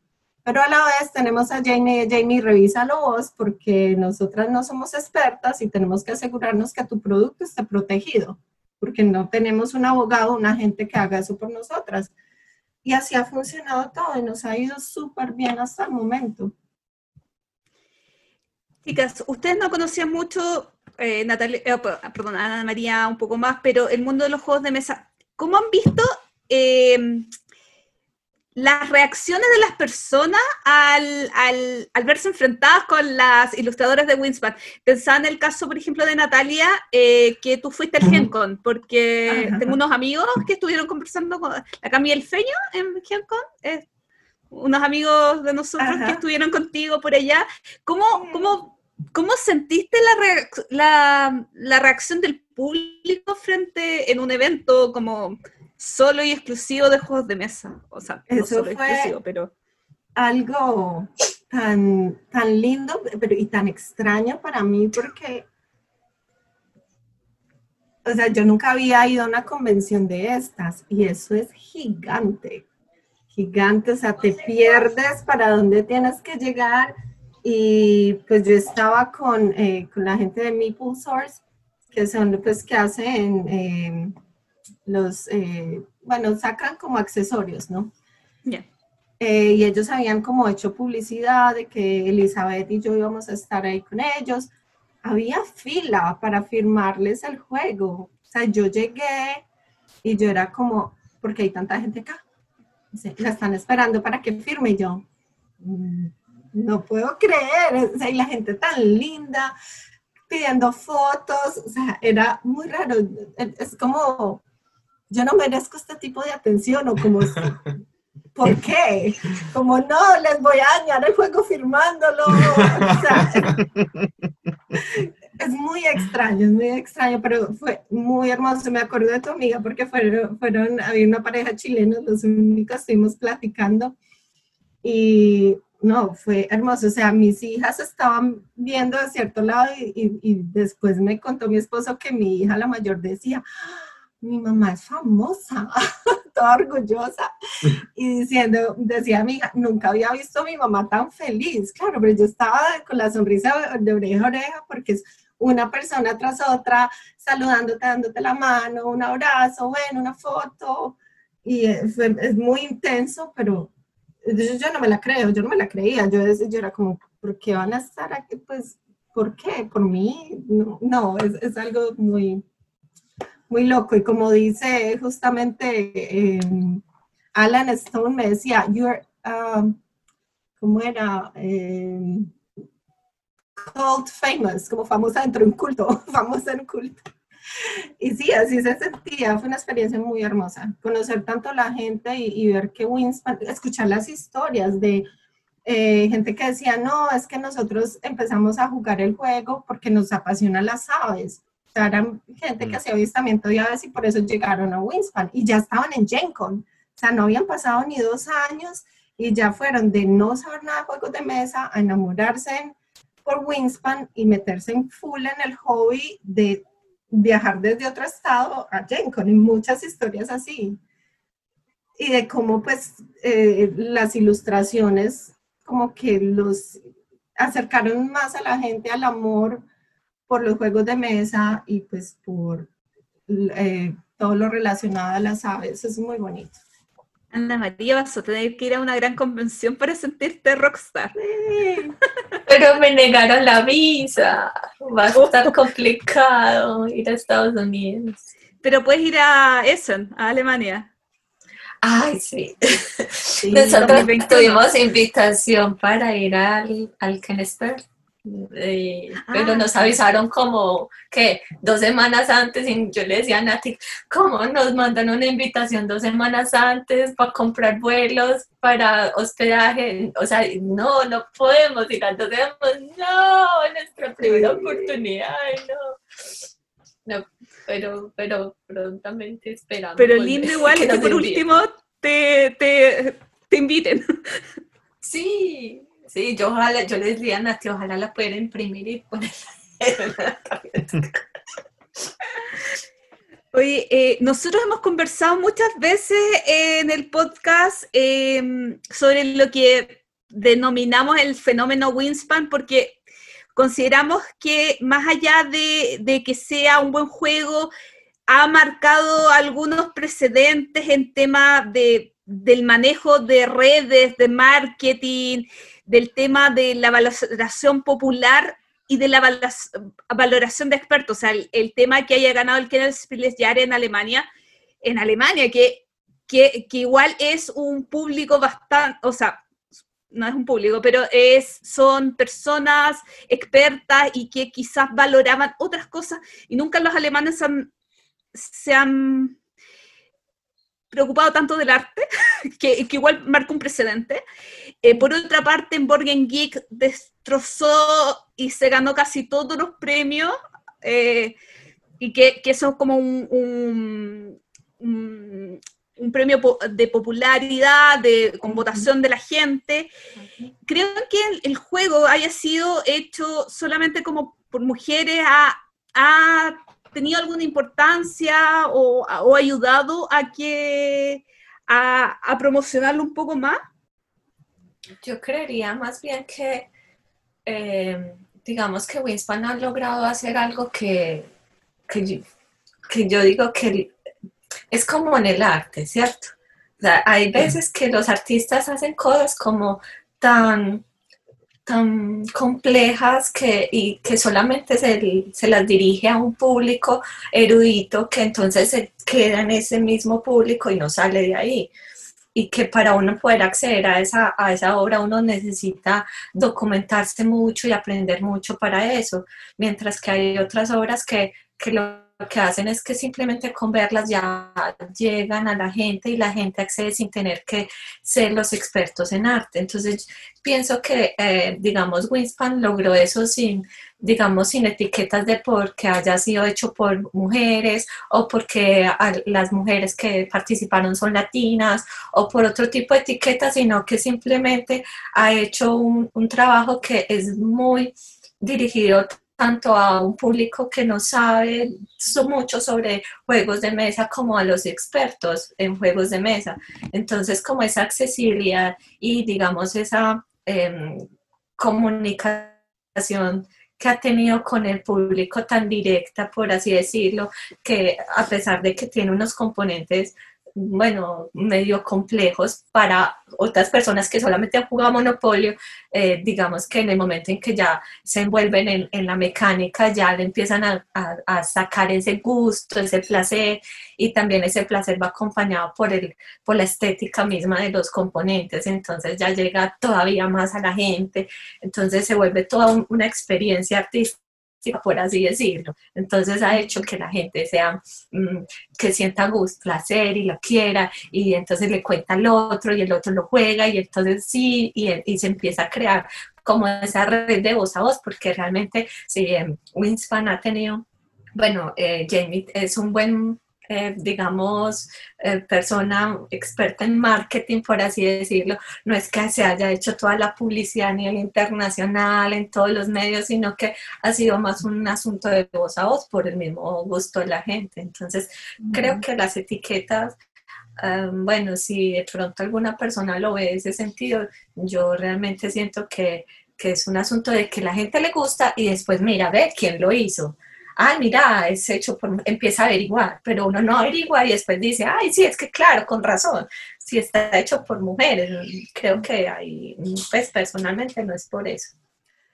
Yo sí creo que ha tenido, que, que el que hayan sido un equipo de mujeres ha hecho un impacto. Sí, eh, un impacto, sí.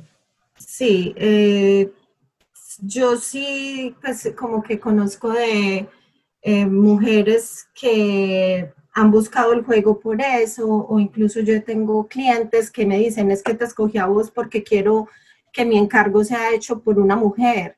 Entonces hay gente que sí, eh, como que busca apoyar de cierta forma, eh, pues el talento femenino. Con Winspan, el que hayas, tengas un tan grande con una diseñadora eh, mujer, yo creo que por lo menos alienta a muchas otras mujeres a decir, yo puedo hacer eso. No es algo que está solamente dominado por hombres. Está, siento que está abriendo una puerta. Está como diciéndole a otras personas que, que también tenemos un lugar ahí, ¿no? En un medio que es más que todo eh, controlado, pues donde la mayoría son hombres. Siento que sí ha dado fuerza el que sea un equipo femenino.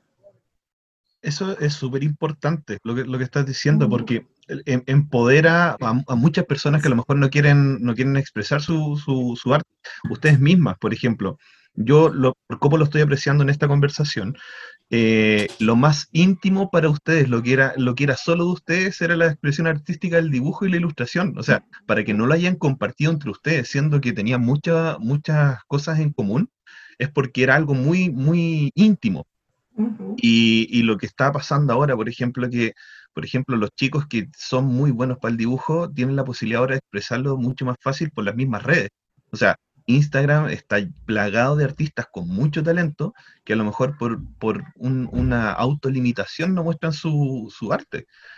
Al, históricamente a las chicas siempre se les ha, se les ha reprimido muchas veces el, el- el- el expresarse como corresponde. Entonces, que ustedes, por ejemplo, sean, sean la- la- lo- los precedentes de que se metieron en esta industria y, y por qué es latinoamericano, porque a- acá a Chile la información nos llegó como ilustradoras colombianas. O sea, no solo eran mujeres, eran latinas. Entonces, eh, eso también le da un peso súper importante al el, el valor agregado de- del, del juego. A nosotros nos llegó por eso más que por un otro juego de Stone Meyer. Era como, y aparte que era Stone Meyer, era como, de verdad, algo, do- muchas cosas que, que se unían para, para darle un valor agre- agregado importantísimo a- a la- al acercamiento a la Ujú. gente. Y lo otro también, que el, el- el trabajo que han hecho, el, el profesionalismo que han hecho para, para entregar las ilustraciones y que también eh, la editorial lo, lo aceptó, es que la gente no ama lo que no conoce, el ser humano no ama lo que no conoce, entonces ahora el- el- la calidad artística que se, que se ve plasmada en el juego hace también de que las personas traten de investigar más el, eh, sobre la- las aves. Lo que pasa, por ejemplo, ahora con la expansión de Oceanía, o sea, Oceanía tiene aves que son únicas en el universo, así como el, el kia y el cacapú, que son como esta, estos loros que no, no vuelan, que, que son súper súper característicos del, del continente, que no están en ninguna otra parte. A lo mejor van a aumentar el turismo en el lugar, a lo mejor van a, la, la gente que no tenía intenciones de ir a hacer ejercicio, hacer un trekking, ahora lo van a querer hacer para ir a ver eh, los kiwi también, dice la Gloria. a lo mejor las personas ahora incluso van a poder tener vida sana por, porque el- el- la motivación que tienen con el, con el arte que ustedes están entregando eh, se, va, se va a reflejar visto de otra forma. Entonces es- súper importante lo, lo que han hecho ustedes ahora. Para Sí, no. finalizar, ah, perdón. No, dile, no, no, pues sí, te, te iba a dar las gracias, César, por, por las palabras, eh, pues porque sí, hemos, sí ha tenido una muy buena recibida, Winspan, y el hecho de que este, seamos latinoamericanas, yo siento que eso se inspira y le da a la gente como el Mm. decir, si estas chicas de- pudieron hacer esto, bueno, no, tal vez yo no estoy tan limitado. Eh, ya, quería pues como agradecerte tus palabras. Bueno, para finalizar esta parte, eh, querían preguntar si es que las han contactado para algún otro proyecto relacionado con juegos de mesa, si se puede decir o no, pero o eh, si es que están abiertas eh, para algún proyecto en algún futuro cuando tengan tiempo, porque parece que, que las expansiones por ahora, Oceanía y quién sabe cuántas millones de expansiones más les tengan bastante ocupadas el resto de, de su vida. Pero ahora tenemos trabajo para otras tres expansiones. Pues el- la idea es una por continente, así que todavía falta que Asia, Latinoamérica, eh, pues Sudamérica y África. África. Entonces vamos a ver, sí, por ahí tenemos por lo menos unos tres añitos más de trabajo. Eh, a mí me han contactado para algunas otras cositas, pero pues desafor por tiempo y hasta ahorita estamos dedicadas totalmente a Winston, es que no tenemos mucho tiempo para considerar otros proyectos eh, o encargos, aunque sí, sí ha habido interés, o sea, sí, sí hemos recibido como gente interesada en trabajar con nosotras. No si ustedes llegaron para quedarse en la industria. Eso esperamos. Ojalá que sí. Ojalá sigan surgiendo cosas nuevas, porque con esto se pues, hemos aprendido mucho. Lo que decía Ani de- del- con los pajaritos y que lo soñábamos y todo, pues era algo. Yo no era apasionada por las aves. O sea, yo nunca, yo, de- yo era pájaro rojo, pájaro azul, negro, pero no tenía ni idea de qué especies eran ni nada. Y de pronto fue como de tanto hacer, tanto investigar, como que llegó todo el conocimiento y yo de pronto yo ese es un pájaro tal, tal, tal, y el nombre científico este y este. Entonces sería chévere que llegue otro proyecto así con algo diferente que se pueda también aprender más. Sí, uno se vuelve como el loco de los pájaros, entonces la camisa de los pájaros, los tenis de los pájaros, el tendido de los pájaros, el bolso de los pájaros, todo tiene que ver con pájaros y ya uno quiere ver algo, pero no, pero si eso no tiene pajaritos, no me gusta, pero tiene florecitas, no, pero no tiene pajaritas, entonces uno se vuelve así como el loco de los pájaros y ya todo el mundo me referencia así, entonces me mandan cosas, ay Ana, mira, esta, esto te va a encantar y yo, ah, bueno, sí, ya, Oh, sin no, nos preguntan. A mí me preguntan como que me mandan un ave y que, para que lo identifique. ¿Qué, qué ave es esta? Y yo, voy a buscar. Y aquí el tema en Colombia con el, el aviturismo y, y, digamos el- la fotografía de aves es muy, muy fuerte y digamos que hay mucho interés también. Estuve con una chica, un fotógrafa de aves muy buena, estuvimos, eh, digamos, haciendo varios recorridos, pero digamos que para uno meterse en el tema de fotografía de aves tiene que uno tener la super cámara con el super lente y, o sea, es, es ser es como el geek de los juegos de mesa, está el geek de la fotografía y es un, un hobby demasiado costoso. Y yo decía, ay, por Dios, con todo eso, yo en este momento todavía no tengo el dinero, cuando sea viejita me, me dedicaré a esto, pero por y el tiempo también, entonces salían todos los fines de semana, que en semana, que vamos a tal parte, y yo no, tengo que dibujar, no, pues es que, no sé, es, es, es complejo, pero te lo engancha a uno mucho, le transforma a uno la vida y la mirada también,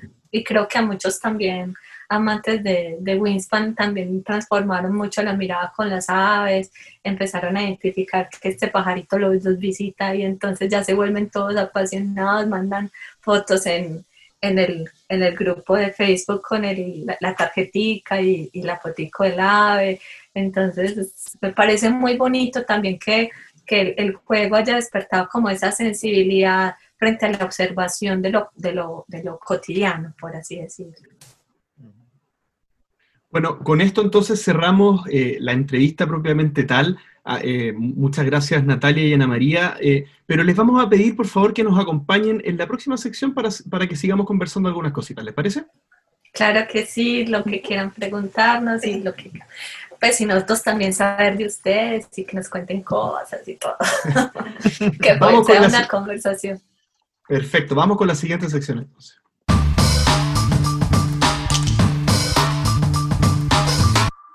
el entreturno responde y hoy no vamos a responder ninguna pregunta como el entreturno. Así que chao.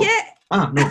sí, no, nosotros nos retiramos y dejamos a Ana María y a Natalia que contesten las preguntas de nuestros auditores que nos dejaron por Instagram y por eh, Facebook. Vamos a partir con Grace Salvador Bardales. Hola, capas. Siempre quise saber esto, dos puntos. ¿Cómo fue el proceso creativo y el feedback con los creadores del juego? Yo, yo, creo que acá la parte que queda menos respondida según la entrevista es la parte del feedback. ¿Cómo fue, si había iteración, digamos, con la gente de Stone Meyer en el proceso de creación? Bueno, eh, realmente nosotros hacíamos las entregas era por, por batch, por tandas. Entonces entregábamos semanalmente unas tandas de, de 10 dibujos. Eh, entonces, eh, Jamie nos eh, hacía un correo y nos decía que, cuáles eran las favoritas de él. Entonces nos decía, me encantan estas, mi favorito es este, este y aquello. Eh, muy bien trabajo chicas y tal cosa.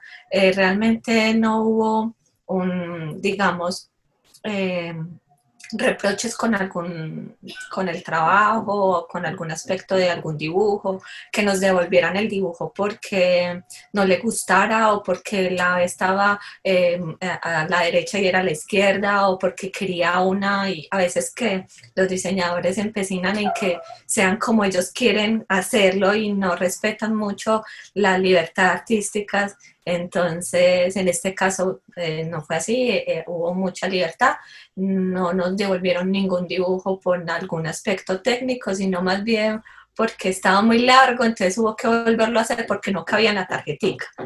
Y ya hubo otro que era porque se parecía mucho a otra ave, entonces que tratara de, de hacer una, un, unos aspectos más diferenciales, pero ya es, esas fueron las únicas devoluciones, digamos, em, por así decirlo, malas, entre comillas, eh, en los 172 dibujos que hicimos. De resto fueron eh, cosas muy buenas.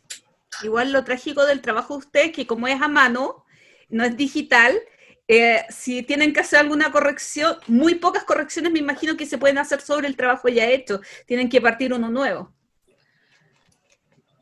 Sí, eh, sí, si hubiera, pues, sí se pueden hacer ciertas correcciones como a nivelar tonos o que sí más volumen, pero ya pues si las proporciones no están bien desde, desde el principio, ahí no hay nada que hacer. Hay que empezar un dibujo otra vez. Sí, los lápices de colores no perdonan mucho. Claro. Ustedes, por ejemplo, mostraron en un momento un Excel que tenían con todas las entregas, todas las tandas que iban entregando. ¿Hubo algún momento, una de estas tandas semanales que entregaron, donde no se haya escogido ninguna de esas ilustraciones para el juego final? No, todas se escogieron.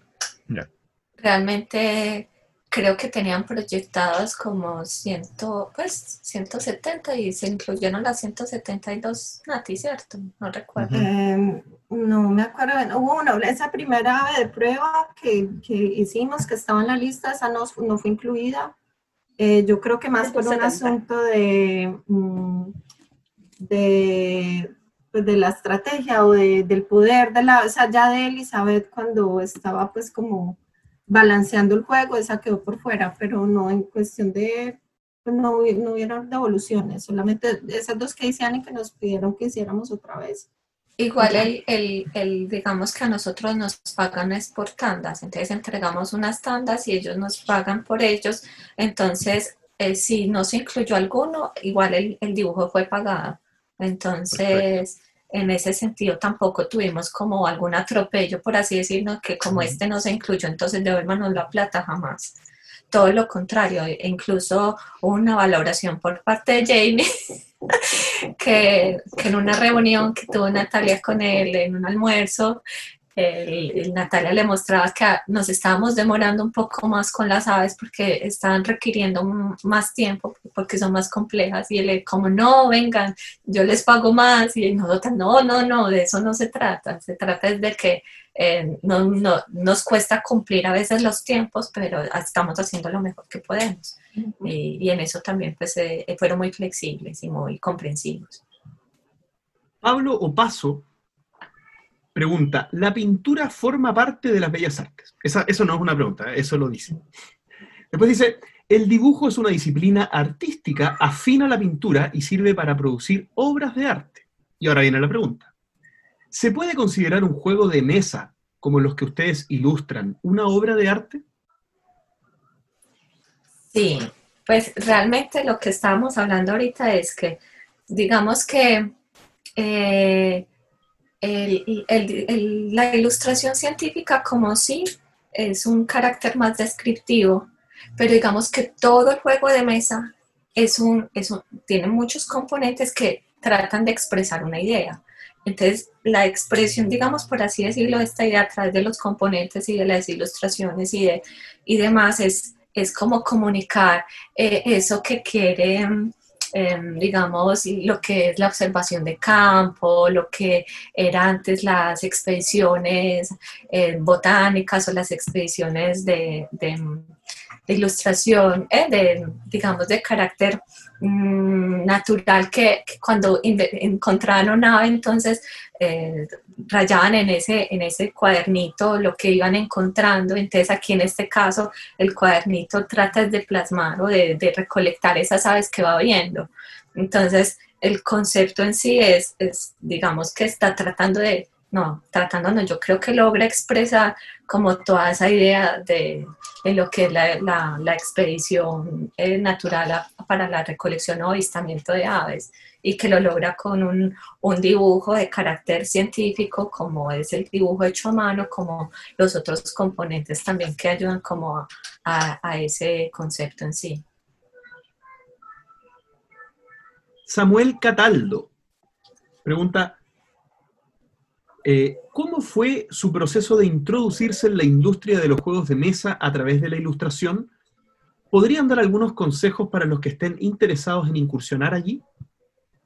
Yo, disculpa, antes de que contesten la pregunta, quería dar, comentar algo que pasó estas últimas semanas acá en Chile, que un grupo de ilustradores que tuvo un problema bastante serio con una empresa chilena que hace eh, un juego de cartas coleccionables. Eh, y los ilustradores se juntaron, hicieron un comunicado por problemas de pago y, falta, falta la ética de las personas que, que, tenían esta empresa dando información falsa, no, si les pagamos la próxima semana y todas esas cosas. Entonces, creo que bajo el contexto nacional puntualmente sería súper útil que ustedes pudieran dar algunos datos o, algunos puntos, algunos consejos para los ilustradores que se quieren iniciar. Desde, desde las perspectivas como desde técnica hasta la legal, de lo que ustedes han vivido. Pues yo creo que, uy, eso está bien complicado, eh, pero eh, el contrato yo creo que es lo principal, o sea, un contrato bien establecido donde desde el principio se deje estipulado cuáles van a ser eh, los parámetros de, en que se va a trabajar conjuntamente, eh, pues pueda ser respetado, como que el contrato es clave, tiene que estar todo ahí muy minucioso. Y es que no sabría decirles bien porque nosotras hemos tenido mucha suerte de que trabajamos con personas demasiado, este, algo muy bien establecido, algo muy serio y, pues no tuvimos que tener tantas medidas, tantas precauciones, como que nosotras realmente, em, no sé, nos, tuvimos mucha suerte, pues hemos tenido mucha suerte de trabajar con quien trabajamos, pero sí creo que sí, sí tuvimos como el cuidado de revisar muy bien el contrato antes de iniciar, de que todo quedara en papel. Eh, y ya pues con eso se parte. El, también con, con, el asunto del pago, a nosotras nos funcionó muy bien trabajar así como por, eh, por tandas. Yo no me atrevería a entregar el 100% de mi trabajo sin que me lo hayan pagado. Mm. yo creo que eso es importante eh, nosotras entregábamos 10 dibujos, los 10 no los pagaban. Eh, y ya pues si tú entregas 10 y no te los pagan, pues ya eso es como una alerta roja ahí de que hay algo, ¿no? Como para tomar medidas antes de, de seguir avanzando. Sé que es difícil, en, en, pues en Latinoamérica uno está tan, pues como que las oportunidades son tan pocas que las querés tomar, que probablemente la gente diga que sí y entregue un montón de material y luego pasen este tipo de cosas, pero sí hay que tener mucha precaución con, con el contrato y en cómo se van a dar los pagos, ¿no? También pues asuntos con del derecho de autor y todo eso, hay que tener mucho, el asunto de derechos de autores tiene, es clave también, hay que tener mucho cuidado, hay que leer muy bien para uno mismo no caer en, en pues, infringirlos, ¿no? Exactamente, nosotras tuvimos como una asesoría con una abogada que es experta en derechos de autor. Entonces, digamos, tanto para el manejo de las imágenes que nosotros usábamos de referencia, como también, eh, digamos, qué tanto podemos nosotros hacer uso de nuestras propias imágenes. Y hay un asunto también ahí que que todavía es una línea muy delgada, que como nosotros hacemos una representación, entonces la gente, digamos, cuando vamos a hacer una portada o, digamos, el fotograma nos está cobrando como si fuéramos a usar la foto de él en la portada de, alguna cosa. Y yo le decía a Natalia, no, es que realmente él es el producto de nosotros, el que lo vamos a usar. Entonces hay que documentarse muy bien para, nosotros, para saber qué digamos, las posibilidades que tiene tu producto, las limitaciones que tiene tu producto. Eh, hay un asunto con los derechos y es que tú siempre vas a tener los derechos de autor, así el otro, eh, o tendría que comprarte el 100%, hay unos derechos que son como de uso, entonces, como lo hacen muchas de estas páginas, que entonces tenés un uso limitado de tantas ediciones, de, tantas, de, de tanta comercialización. Y, y lo importante es como asesorarse muy bien es, antes de meterse en un, en un, negocio. Como este, o irse a la par asesorándose muy bien porque realmente eh, uno puede usar, pues un contrato puede ser un arma de doble filo y lo pueden estar ese, digamos, usted ya firmó y eso aténgase a las consecuencias. Pues es, en últimas, es lo que uno dice, ah, sí, yo firmé y ahí yo no puedo hacer nada. Entonces es como mucho, mucha precaución con eso. Y bueno, sí, otros asuntos como más técnicos, pues no sé, el hecho de, de uno mover mucho las redes sociales, eso es, nosotras empezamos, pues yo le decía a Nati, si nosotras no nos hubiéramos atrevido a, mover las redes sociales, ella por su lado, yo por el mío, de Ala nunca hubiera visto el trabajo de ella, entonces no sabe uno hasta, hasta dónde tiene el alcance de las redes sociales hasta dónde llegan. El hecho de, estar contestando, creo que Natalia ha sido una persona súper diligente, que si alguien comenta, ella, em, se demora más el otro en terminar el comentario antes de que ella lo responda, de ella darle las gracias o de buscarlo, porque digamos que aquí hay un asunto de marketing, o sea, uno puede ser muy artista y inspirado y lo que sea y muy teso, pero, pero si tú no tienes ahora unas herramientas también digitales que te ayuden a mover el producto, eh, que es en, el limbo, pues en, un asunto muy, muy, sí, porque como este decimos los artistas, sí. ¿Cómo, cómo? que este es un momento importante para ustedes para eh, poderse proyectar en el tiempo, porque, ok, dicen, ah, tenemos trabajo para tres años más y después... No, y hay que impulsar. Hay que usar, lo que, lo que, las oportunidades que tienen ahora.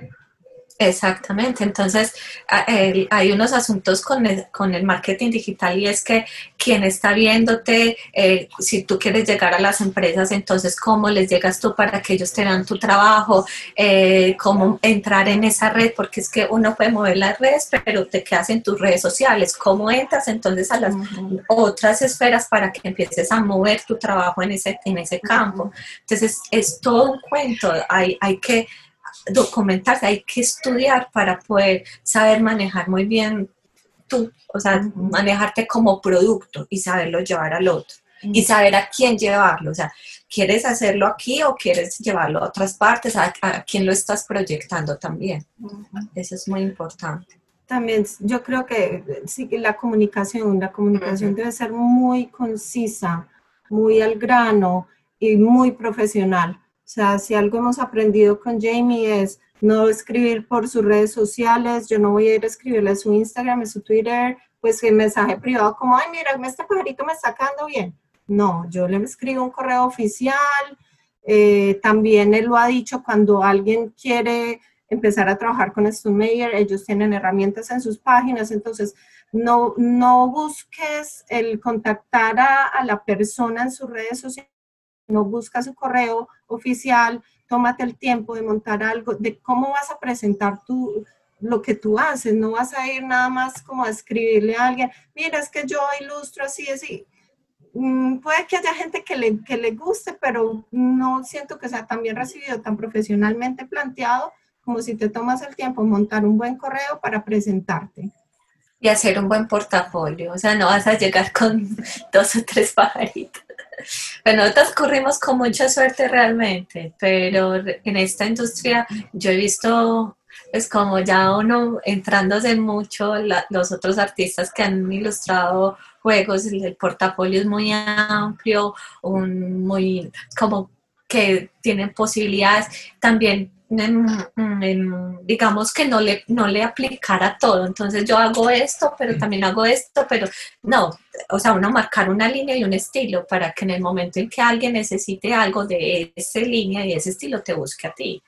Porque pues eh, digamos, nosotras en el momento eh, tenemos una, una, línea muy de carácter científico, muy realista, y si nos realmente, si a mí me ponen a hacer unas ilustraciones en cómic de un, unos personajes, yo no sé, yo odio los rostros, yo odio las personas, y bueno, sería un reto, pero no sería como mi experticia si alguien eh, muestra su portafolio, por ejemplo, en personajes, y yo como artista de, o productora de unos juegos de mesa, yo, yo empiezo a buscar, es la línea, la línea del artista. Entonces también eso es muy importante, marcar una línea, marcar como, como un estilo.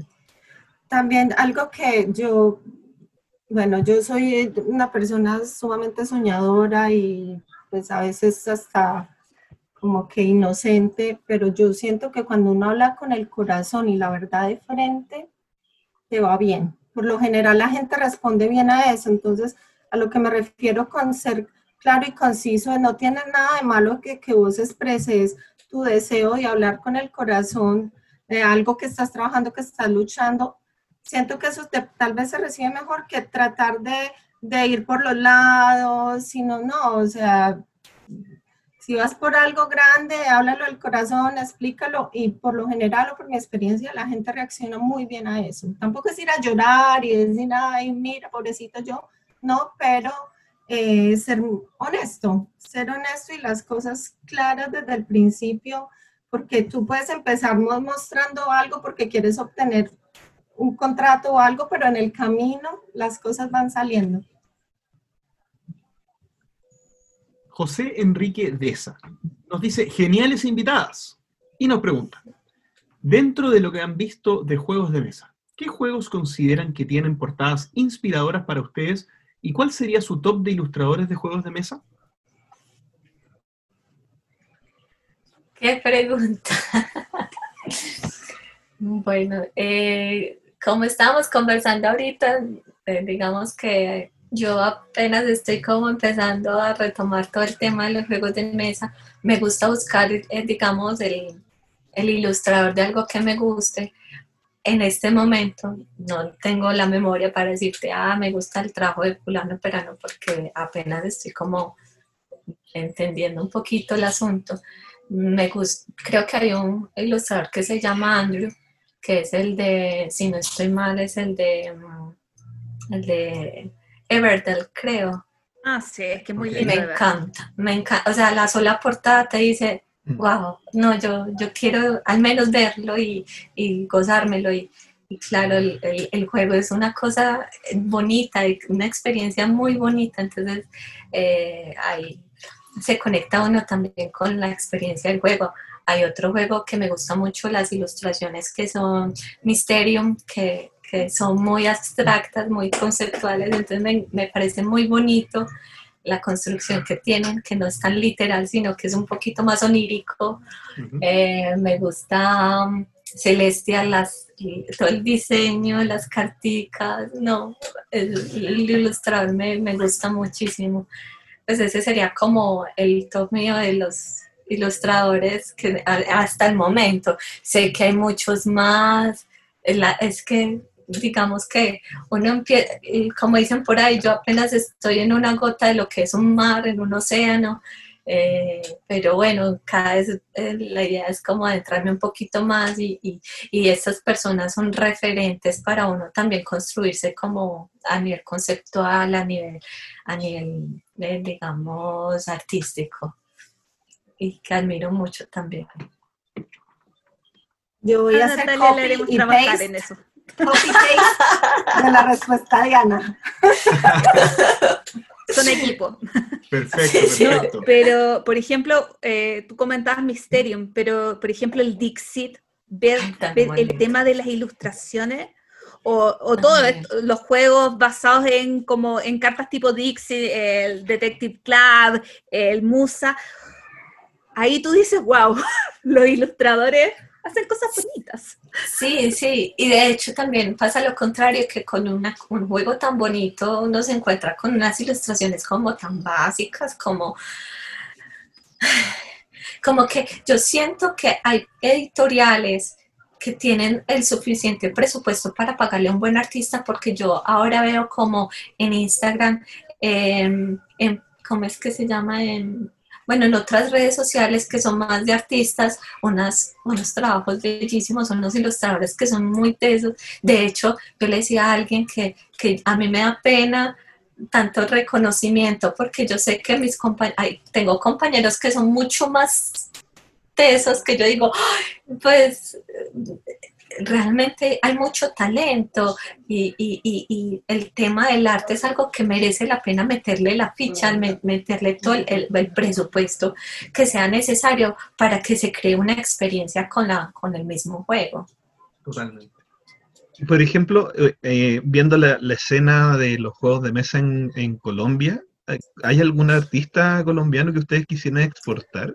Así como eh, él, él de verdad tiene pasta como para, para Pero es poder que ilustrar. Realmente en juegos de mesa eh, hay como, bueno, yo conozco muy poquitos y lo poquito que conozco, digamos, son iniciativas de personas que no tienen como todo el presupuesto que tiene una editorial para pagarle a un buen artista para que haga un buen tra- un trabajo espectacular, pues en, en términos, sino que con el presupuesto que tiene es como tratar de distribuirlo para, para producción, para cuántas copias, entonces si hacemos cuántas copias, entonces cuánto tendríamos que gastarnos en, en temas de, elaboración, cuánto le podríamos pagar al artista en esto. Entonces es un montón de, de- cosas que, que realmente los costos son muy elevados, entonces a veces se sacrifican unas cosas por otras. Bueno, sacrifico, digamos, en el término de arte para poder eh, hacer más, mil copias más, por así decirlo. ¿no? O pero, eh, como te decía, el- aquí no conozco muchos juegos de mesa producidos acá, y, pero sí conozco muchos artistas, muchos ilustradores que harían un trabajo bellísimo pues, en, en términos de, de, de producir algo en esta línea. Pues es que realmente uno no sale de la universidad con una especialización en producción de juegos de mesa, sino que Claro. uno sale con muchas capacidades para producir conceptualmente, eh, eh, digamos, piezas a partir de, de- algunos intereses. Entonces hay una editorial, eh, digamos, de libros que quiere que le ilustre la portada. Hay otra editorial que quiere que le haga o- algunas piezas para alguna cosa. Entonces uno sale con algunas bases para esto. Y, y esta línea de, de la producción de juegos de mesa eh, en Colombia no es una cosa muy fuerte, no es una industria grandísima, entonces realmente tampoco tendría como elementos para recomendar en ese sentido. Ujú. Mandrake Campuzano eh, les manda saludos y pregunta si existe algún tipo de juego o temática que jamás ilustrarían. Algo con cucarachas. Ilustración científica de cucarachas. Gas, no, no. No sé, realmente es como se plantee también el, el- el- el proyecto. Eh, lo que decía ahorita, si el, el- el, digamos, el productor tiene en mente unas ilustraciones que sean tipo cómic, eh, con varios personajes, yo para el cómic, pues yo sé que hay personas muy buenas para esto y, y yo podría hacer el intento, pero realmente serían muchos los esfuerzos que tendría que hacer para una producción en esta línea. Entonces es más que todo cómo se piensa el, el, el- el productor, la, la- el juego en sí, la, el- la pieza pues, Ujú. a nivel artístico. Y que no tenga cucarachas. Yo creo que a mí, pues desde que sea como en el, eh, más tirando hacia realismo, no, no tengo ningún problema con ningún concepto. Eh, estoy de acuerdo con lo que dice Ani, eh, pero sí, digamos, si fuera algo más abstracto o más como de pintura en lugar de dibujo, como que no me le mediría. O sea, ah, como que si es algo que a mí no me gusta mucho, mucho, mucho. A mí no me gusta pintar, extrañamente dibujo, no me gusta pintar. Y si es algo que requeriría más como pintura, sería como que me daría más bien pereza. Sí, pero me imag- me imagino un juego de guerra con mucha sangre, no sé, si- o no sé si te acomodaría como esos temas un poco más controversiales o algo por el estilo. Bueno, Digamos, de hecho, yo- perdón, con cosas de sangre y eso, yo no tendría ningún problema. Sí tendría mis eh, precauciones o mis reservas con asuntos, eh, con juegos que sean tal vez éticamente cuestionables. Algo como que haya un conflicto ahí con mi propia ética y moral, pues ahí sí no habría como forma de, claro. de hacer. Sí, yo creo que incluso, pues si no estoy mal, hay un juego de mesa que es sobre el conflicto Ah. armado en Colombia, algo así. No, o sea, no, yo ese tipo de cosas no me le mediría. Sí, o cosas como que ya trataran, pues algo, cosas como que, que van dañando más la imagen del país, como lo pa- pasa con las narconovelas y todo Ajá, eso, ajá. yo no me diría algo así, o sea, la idea sería enriquecer pues de, de donde uno es y no pues como mostrar las cosas no tan buenas, eso sí yo, eh, no. Ya. Diluvio lúdico. Pregunta. Me enteré, o, o nos comenta que se enteró tarde que hubo venta de ilustraciones. ¿Harán otra? Pues, pues sí, sí, todas las ilustraciones que vamos haciendo las ponemos a la venta en nuestras páginas. Entonces las que vienen de Oceanía y van a estar y cada vez que salga una expansión, pues sí se van a vender. Eh, todavía hay, todavía hay, hay, hay bastantico. Entonces, en la página de Ana, eh, las mías, las bases, sí, yo ya no tengo, tengo unas de Europa, eh, pero todavía ahí están a la venta, claro que sí. El problema, el asunto, ay, perdón, digamos con el tema de impresiones eh, y con los dibujos de los míos, de, mm, del cover y de, y Oceanía, no, de mm, Europa, es que todos esos dibujos están con Natalia. Entonces, eh, digamos que el problema sería más los costos de envío, los originales. Y, los, y el tema de impresiones, todo eso lo maneja Natalia desde allá porque digamos que la industria ya está muy automatizada en ese sentido y la producción también es muy buena y a, un costo muy accesible, pues en términos de dólares, no de pesos colombianos. Entonces también hay eh, ventas de impresiones en Estados Unidos, se pueden mandar a otros lugares, pero realmente sale más el envío pues que la misma impresión. Entonces, Como para pero, entender pues, un poquito, eh, en las páginas web, entonces lo que puede hacer una persona es tanto comprar un original como comprar una réplica de, de estos productos y ustedes hacen Ujú. el envío y todo. Oh, Sí. yo, yo lo digo Ujú. porque eh, Diluvio, eh, igual podríamos organizar una compra masiva desde Chile en algún momento para, para abaratar el costo de envío. Sería Como dando una idea. excelente, claro que. Claro, sí. yo- yo- yo quería partir de esta pregunta, pero también porque explicar a las chicas cómo el, el proceso, pero también pensar en que probablemente hayan muchos interesados, o no sé, pues, 10 personas que quieran un dibujo, y, y claro, el costo de un producto, enviarlo, una hoja, en resumidas cuentas, es, o, Claro. o algo muy similar al tamaño de una hoja, mandarlo desde Estados Unidos a Chile te sale carísimo, pero si piensas en que ya vas a disminuir ese valor eh, entre varios interesados, JP, podrías tener una ilustración en tu bistro. Estaba pensando lo mismo. De hecho, iba, Bueno. iba a, esperar, iba a esperar a preguntarlo fuera de, de micrófono. No, lo, lo que sucede es que eh, JP tiene un restaurante de juegos de mesa. Entonces, Ah, ¿por qué no? ¿Y ¿Cómo se llama? Bueno, Se llama- después nos Entre pasamos los daticos. ah, qué nota. Entre turno bistro. Ah, en, en Santiago. En Santiago, sí. Ay, Yo tengo tan tantas ganas de ir a Santiago. Mi hermano vive allá, mi hermano y mi papá viven allá. Así que está, sería súper chévere ir. De hecho, ayer eh, le pude mandar por una, una chica, eh, Eliana, pues me contó por Instagram que el juego lo iban a vender en Chile y yo, ¿cómo hago para mandarle uno a mi hermano, a mi papá que están allá? Entonces no podía pagarlo desde acá, me metí a la página, no aceptaba tarjeta internacional. El asunto fue que ella, súper bella, me ayudó y me lo compró y ayer le llegó a, mí, a, le llegó a ellos. Qué bonito. Entonces, por allá. Bueno, también hay otro asunto y es que nosotras somos también muy flexibles, muy accesibles, entonces si de casualidad les interesa algo en la página, eh, digamos que, ay, venga, estoy por ejemplo, hay gente que nos compra varios, entonces eh, nos dicen, mira, te va a comprar tantos, entonces notan, no, venga, entonces eh, dejémoselos un poquito más baratos o, les, o les dejamos el envío gratis o cosas así, o pues nos escriben cuál está interesado, qué quieren, cómo, de dónde, y, y nosotros pues también no somos como las así avaras. no. Cuando pase la pandemia, también. yo creo que va a ser una muy buena idea de, de hacer algo y, y llamar a, a la gente de acá de Chile de que, que pueda estar interesado y así nos ahorramos un poquito el envío.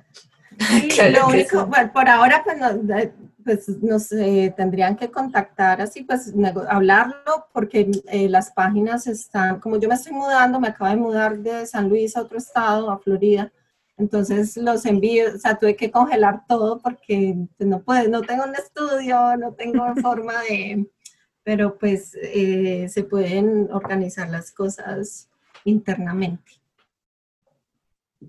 Y llegamos entonces a la última pregunta que se me, se me había quedado aquí en, en la bandeja. Pancho, Pancho, un, tal Pancho, pregunta, más o menos cuánto se cobra por ilustración de una carta, o tablero o portada. Bien, bien al hueso la pregunta.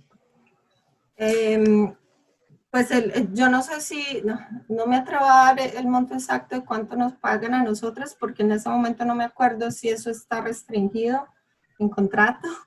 Sí. pero Jamie ha dicho que es, Somayer Games paga entre 50 a 150 dólares. Ese es el rango de ahí. Eso Por es por ilustración. ilustración. Por Claro, eso- pero también tendrías que mirar, eh, digamos, a una empresa que apenas está comenzando, no le vas a co- cobrar 150 dólares por tu ilustración. Entonces ahí vi- ahí viene lo que son las conversaciones, digamos, qué tan interesado estás tú de que esa persona te, te publique. eh, eh, también viene el tema de... mm, eh, hay un asunto y es como la reproducción, ¿cierto? Entonces, si, eh, digamos, si va a ser muy masiva, por ejemplo, los fotógrafos cuando se tratan de portadas de libros y todo este tipo de cosas, ellos los cobran más costosos, a diferente que es una carta o que se va a usar, por ejemplo, para, para un juego que solamente va a tener, digamos, 5.000 copias. Entonces, eh, eso, pues nosotras no nos metimos mucho en eso porque realmente nosotras lo que queríamos era ilustrar y, estábamos muy contentas que nos pagaran por dibujar, pero, pero pues si es, se, se está hablando ya a nivel como más profesional y que tú eres la persona que le va a dar el valor, entonces eh, mira, mira como todas estas posibilidades que se ofrecen a nivel del mercado en, en cuestión de imagen. De hecho, nosotras iniciamos con una base. eh, luego el mismo Jamie dijo, pues ya al conocer que nos estamos demorando un montón de tiempo, le dijo, no, les estoy, no, eh, lo que les estoy pagando no me parece justo por estas ilustraciones y lo aumentó como 20, 20 25 dólares a la base que teníamos inicialmente. Luego para la expansión de Europa también hubo un incremento eh, y pues ahí vamos. Entonces, pues sí está como muy abierto a negociaciones. También he visto, hay una página, un grupo en Facebook que es para ilustradores y artistas de juegos de mesa. Y he visto entre las conversaciones que hay que a veces se llegan a negociaciones como de, bueno, eh, entonces van a ser súper baratos, pero me van a dar regalías del juego.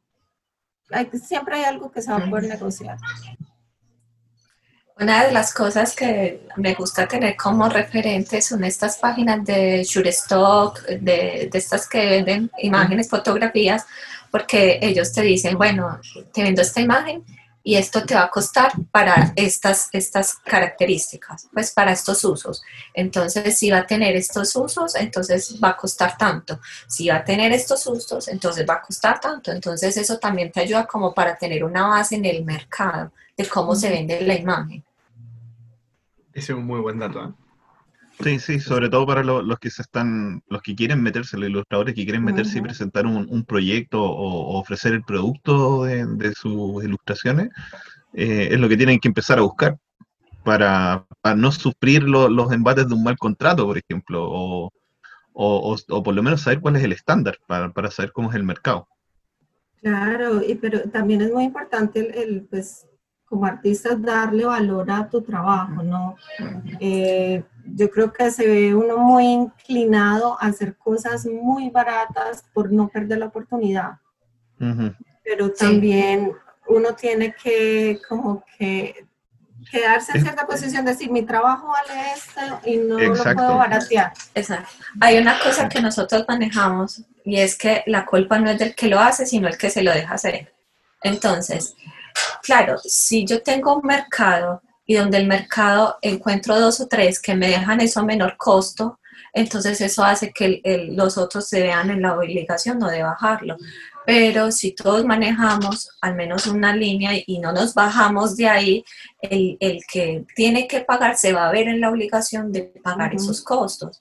Entonces realmente uno es el que también pone el, el, precio a su trabajo y a veces uno, lo que dice Natalia, uno mm, se abre mucho a, pues tiene la tendencia a bajar precios por, por, por, tener ese contrato, pero realmente uno tiene que decir, no, yo no me bajo de este precio. Y eso es lo que deberían de manejar la mayoría de, de, artistas, porque ese es su trabajo. Pues de eso es lo que estamos viviendo nosotros.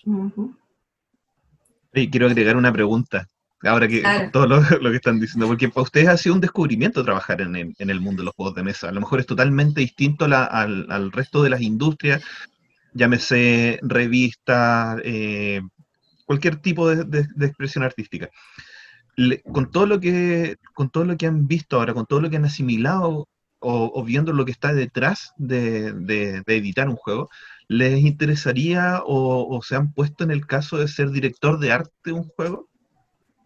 A mí me gustaría, pues seguramente porque, digamos, yo tengo, yo soy artista, digamos que mi formación hace que vea las cosas como no solamente en un asunto técnico, sino un asunto más conceptual de, de, digamos, cómo se buscaría la línea artística, si esta es la intención. Entonces, es como manejarlo como una especie de obra, por así decirlo, donde todos los elementos eh, se conjugan para crear algo. Y siento que a pesar de que esto pueda ser un objeto de carácter utilitario, yo lo siento también como de carácter estético, donde hay unas relaciones de placer y de gusto y de, y de experiencia que, que, hace que te conecten con, con un asunto de lo lúdico, pero es que lo lúdico también va mezclado ahí con una parte, digamos, artística. Y, y siento también que, eh, digamos, las editoriales deberían de estar acompañadas de un director de arte que, que tenga este, esta comprensión porque, el, digamos, alguna vez nos preguntaron qué tan importante creíamos que era la parte artística y, digamos, esto tiene que estar completamente eh, enganchada con, con, la mecánica. O sea, yo, yo como decía ahorita, Everdell me, me, me, enganchó por los ojos y ya con eso yo ya lo quiero comprar y lo quiero jugar. y, y, otro juego puede ser que sea muy bueno, pero si no me enganchó a nivel estético, yo digo, bueno, sí, está bacano, pero no me, no me gustaría tenerlo. Entonces, es, es una tarea que, que, tienen que estar las dos conjugadas para, para crear una experiencia. Y la experiencia viene en lo lúdico, pero también en lo estético. Fantástico, entonces con esta última pregunta de César, llegamos al final de esta sección de Entreturno Responde especial y también del capítulo número 88. Eh, quiero agradecer profundamente a Natalia y Ana María porque la verdad se pasaron, eh, compartieron con nosotros muchísimos datos, experiencias y una entrevista y sección de, de Returno Responde muy valiosa, yo creo, para, para todas las personas que escucharon. Además de agradecer, les quiero ofrecer el micrófono para que nos regalen algunas palabras de cierre con lo que quieran. Impresiones, avisos, eh, mensajes, lo que quieran. Eh, partimos con Ana María, por favor. Bueno, yo quiero agradecer mucho, muchísimo por este espacio. Me siento muy halagada, me siento muy complacida de que nos busquen, de que nos quieran tener en su programa. Eh, quiero agradecerles mucho por la calidad de las preguntas también, porque se nota que como que han estudiado, que nos han preguntado para no redundar otra vez como la misma información, sino como, bueno, ¿qué más alrededor de esto? No solamente un asunto del boom, sino también como la parte profesional y toda esta parte del hacer que, que me parece también muy interesante y que mucha gente le, le gusta mucho. Eh, agradecerle al público por las preguntas, me parecieron muy interesantes también. Eh, cualquier cosa que, que, necesiten nos pueden contactar en el Facebook, en, la, en el Instagram, en el correo, cualquier pregunta que tengan o lo que sean, pues nosotras somos muy abiertas. Y bueno, con la esperanza de algún día visitarlos, de ir al café a- y poder jugar con ustedes. Sería un placer genial. Y, y bueno, no, gracias, gracias por invitarnos Tienes realmente que a este hacer en tu carta una. en, en tu carta haces algo con huevos y pollo y le pones algo como Winspan o eh, un plato en la carta JP. Vamos a ver, vamos a ver. Esa- sí. Una hamburguesa de pollo con huevo y, y- y algo que parezca un nidito. Y un nido de papas fritas. Eso, eso. Ah. No, qué rico y ojalá los pueda conocer mucho y muchas gracias pues a la audiencia, que, que muy, muy agradecida por todo. Gracias. Natalia. Eh, bueno, no, pues. ya Ana, Ana, ya otro, otro copy-paste. no, chicos, darle las gracias de verdad por, por el espacio. eh, lo que dice Ani, pues se tomaron el tiempo, se nota que se tomaron el tiempo de, de ver que nos podían preguntar para que fuera bien dinámico y diferente. Eh, les agradezco mucho que hayan querido saber más de nosotros en el ámbito personal. Eh, pocas veces yo tengo, pues tenemos oportunidad de hablar de qué hacíamos antes, de que yo tengo hijas, de pues de quién, quiénes somos nosotras también fuera de, de, de las ilustraciones. Así que les agradezco mucho eh, pues por tomarse en el tiempo de elaborar esas preguntas, por ser tan cálidos, tan lindos, nos sentimos súper acogidas. Y bueno, yo espero también estar por allá en algún momento. Y por acá en Medellín, bienvenidos, cualquiera que esté por acá en Medellín me puede contactar y jugamos y, y- y claro que sí, pues súper contenta. JP, yo quiero dar unas palabras de cierre, por Ah, favor. por favor, adelante. Es que a mí me preocupa, y me preocupa mucho, eh, no, es que lo, lo conversaban en tirada de riesgo la otra vez, y que quiero reafirmárselo, chicas, que el juego ha tenido un tremendo impacto y tienen que entender que ha sido como súper relevante la participación de ustedes en esto y el agradecimiento por haber hecho un muy buen producto. Y, y que nunca se sientan como que, eh, porque yo, yo sentí que, que, que decían algo como, es que no nos han llamado de otros medios a, a- otros medios latinoamericanos a hablar.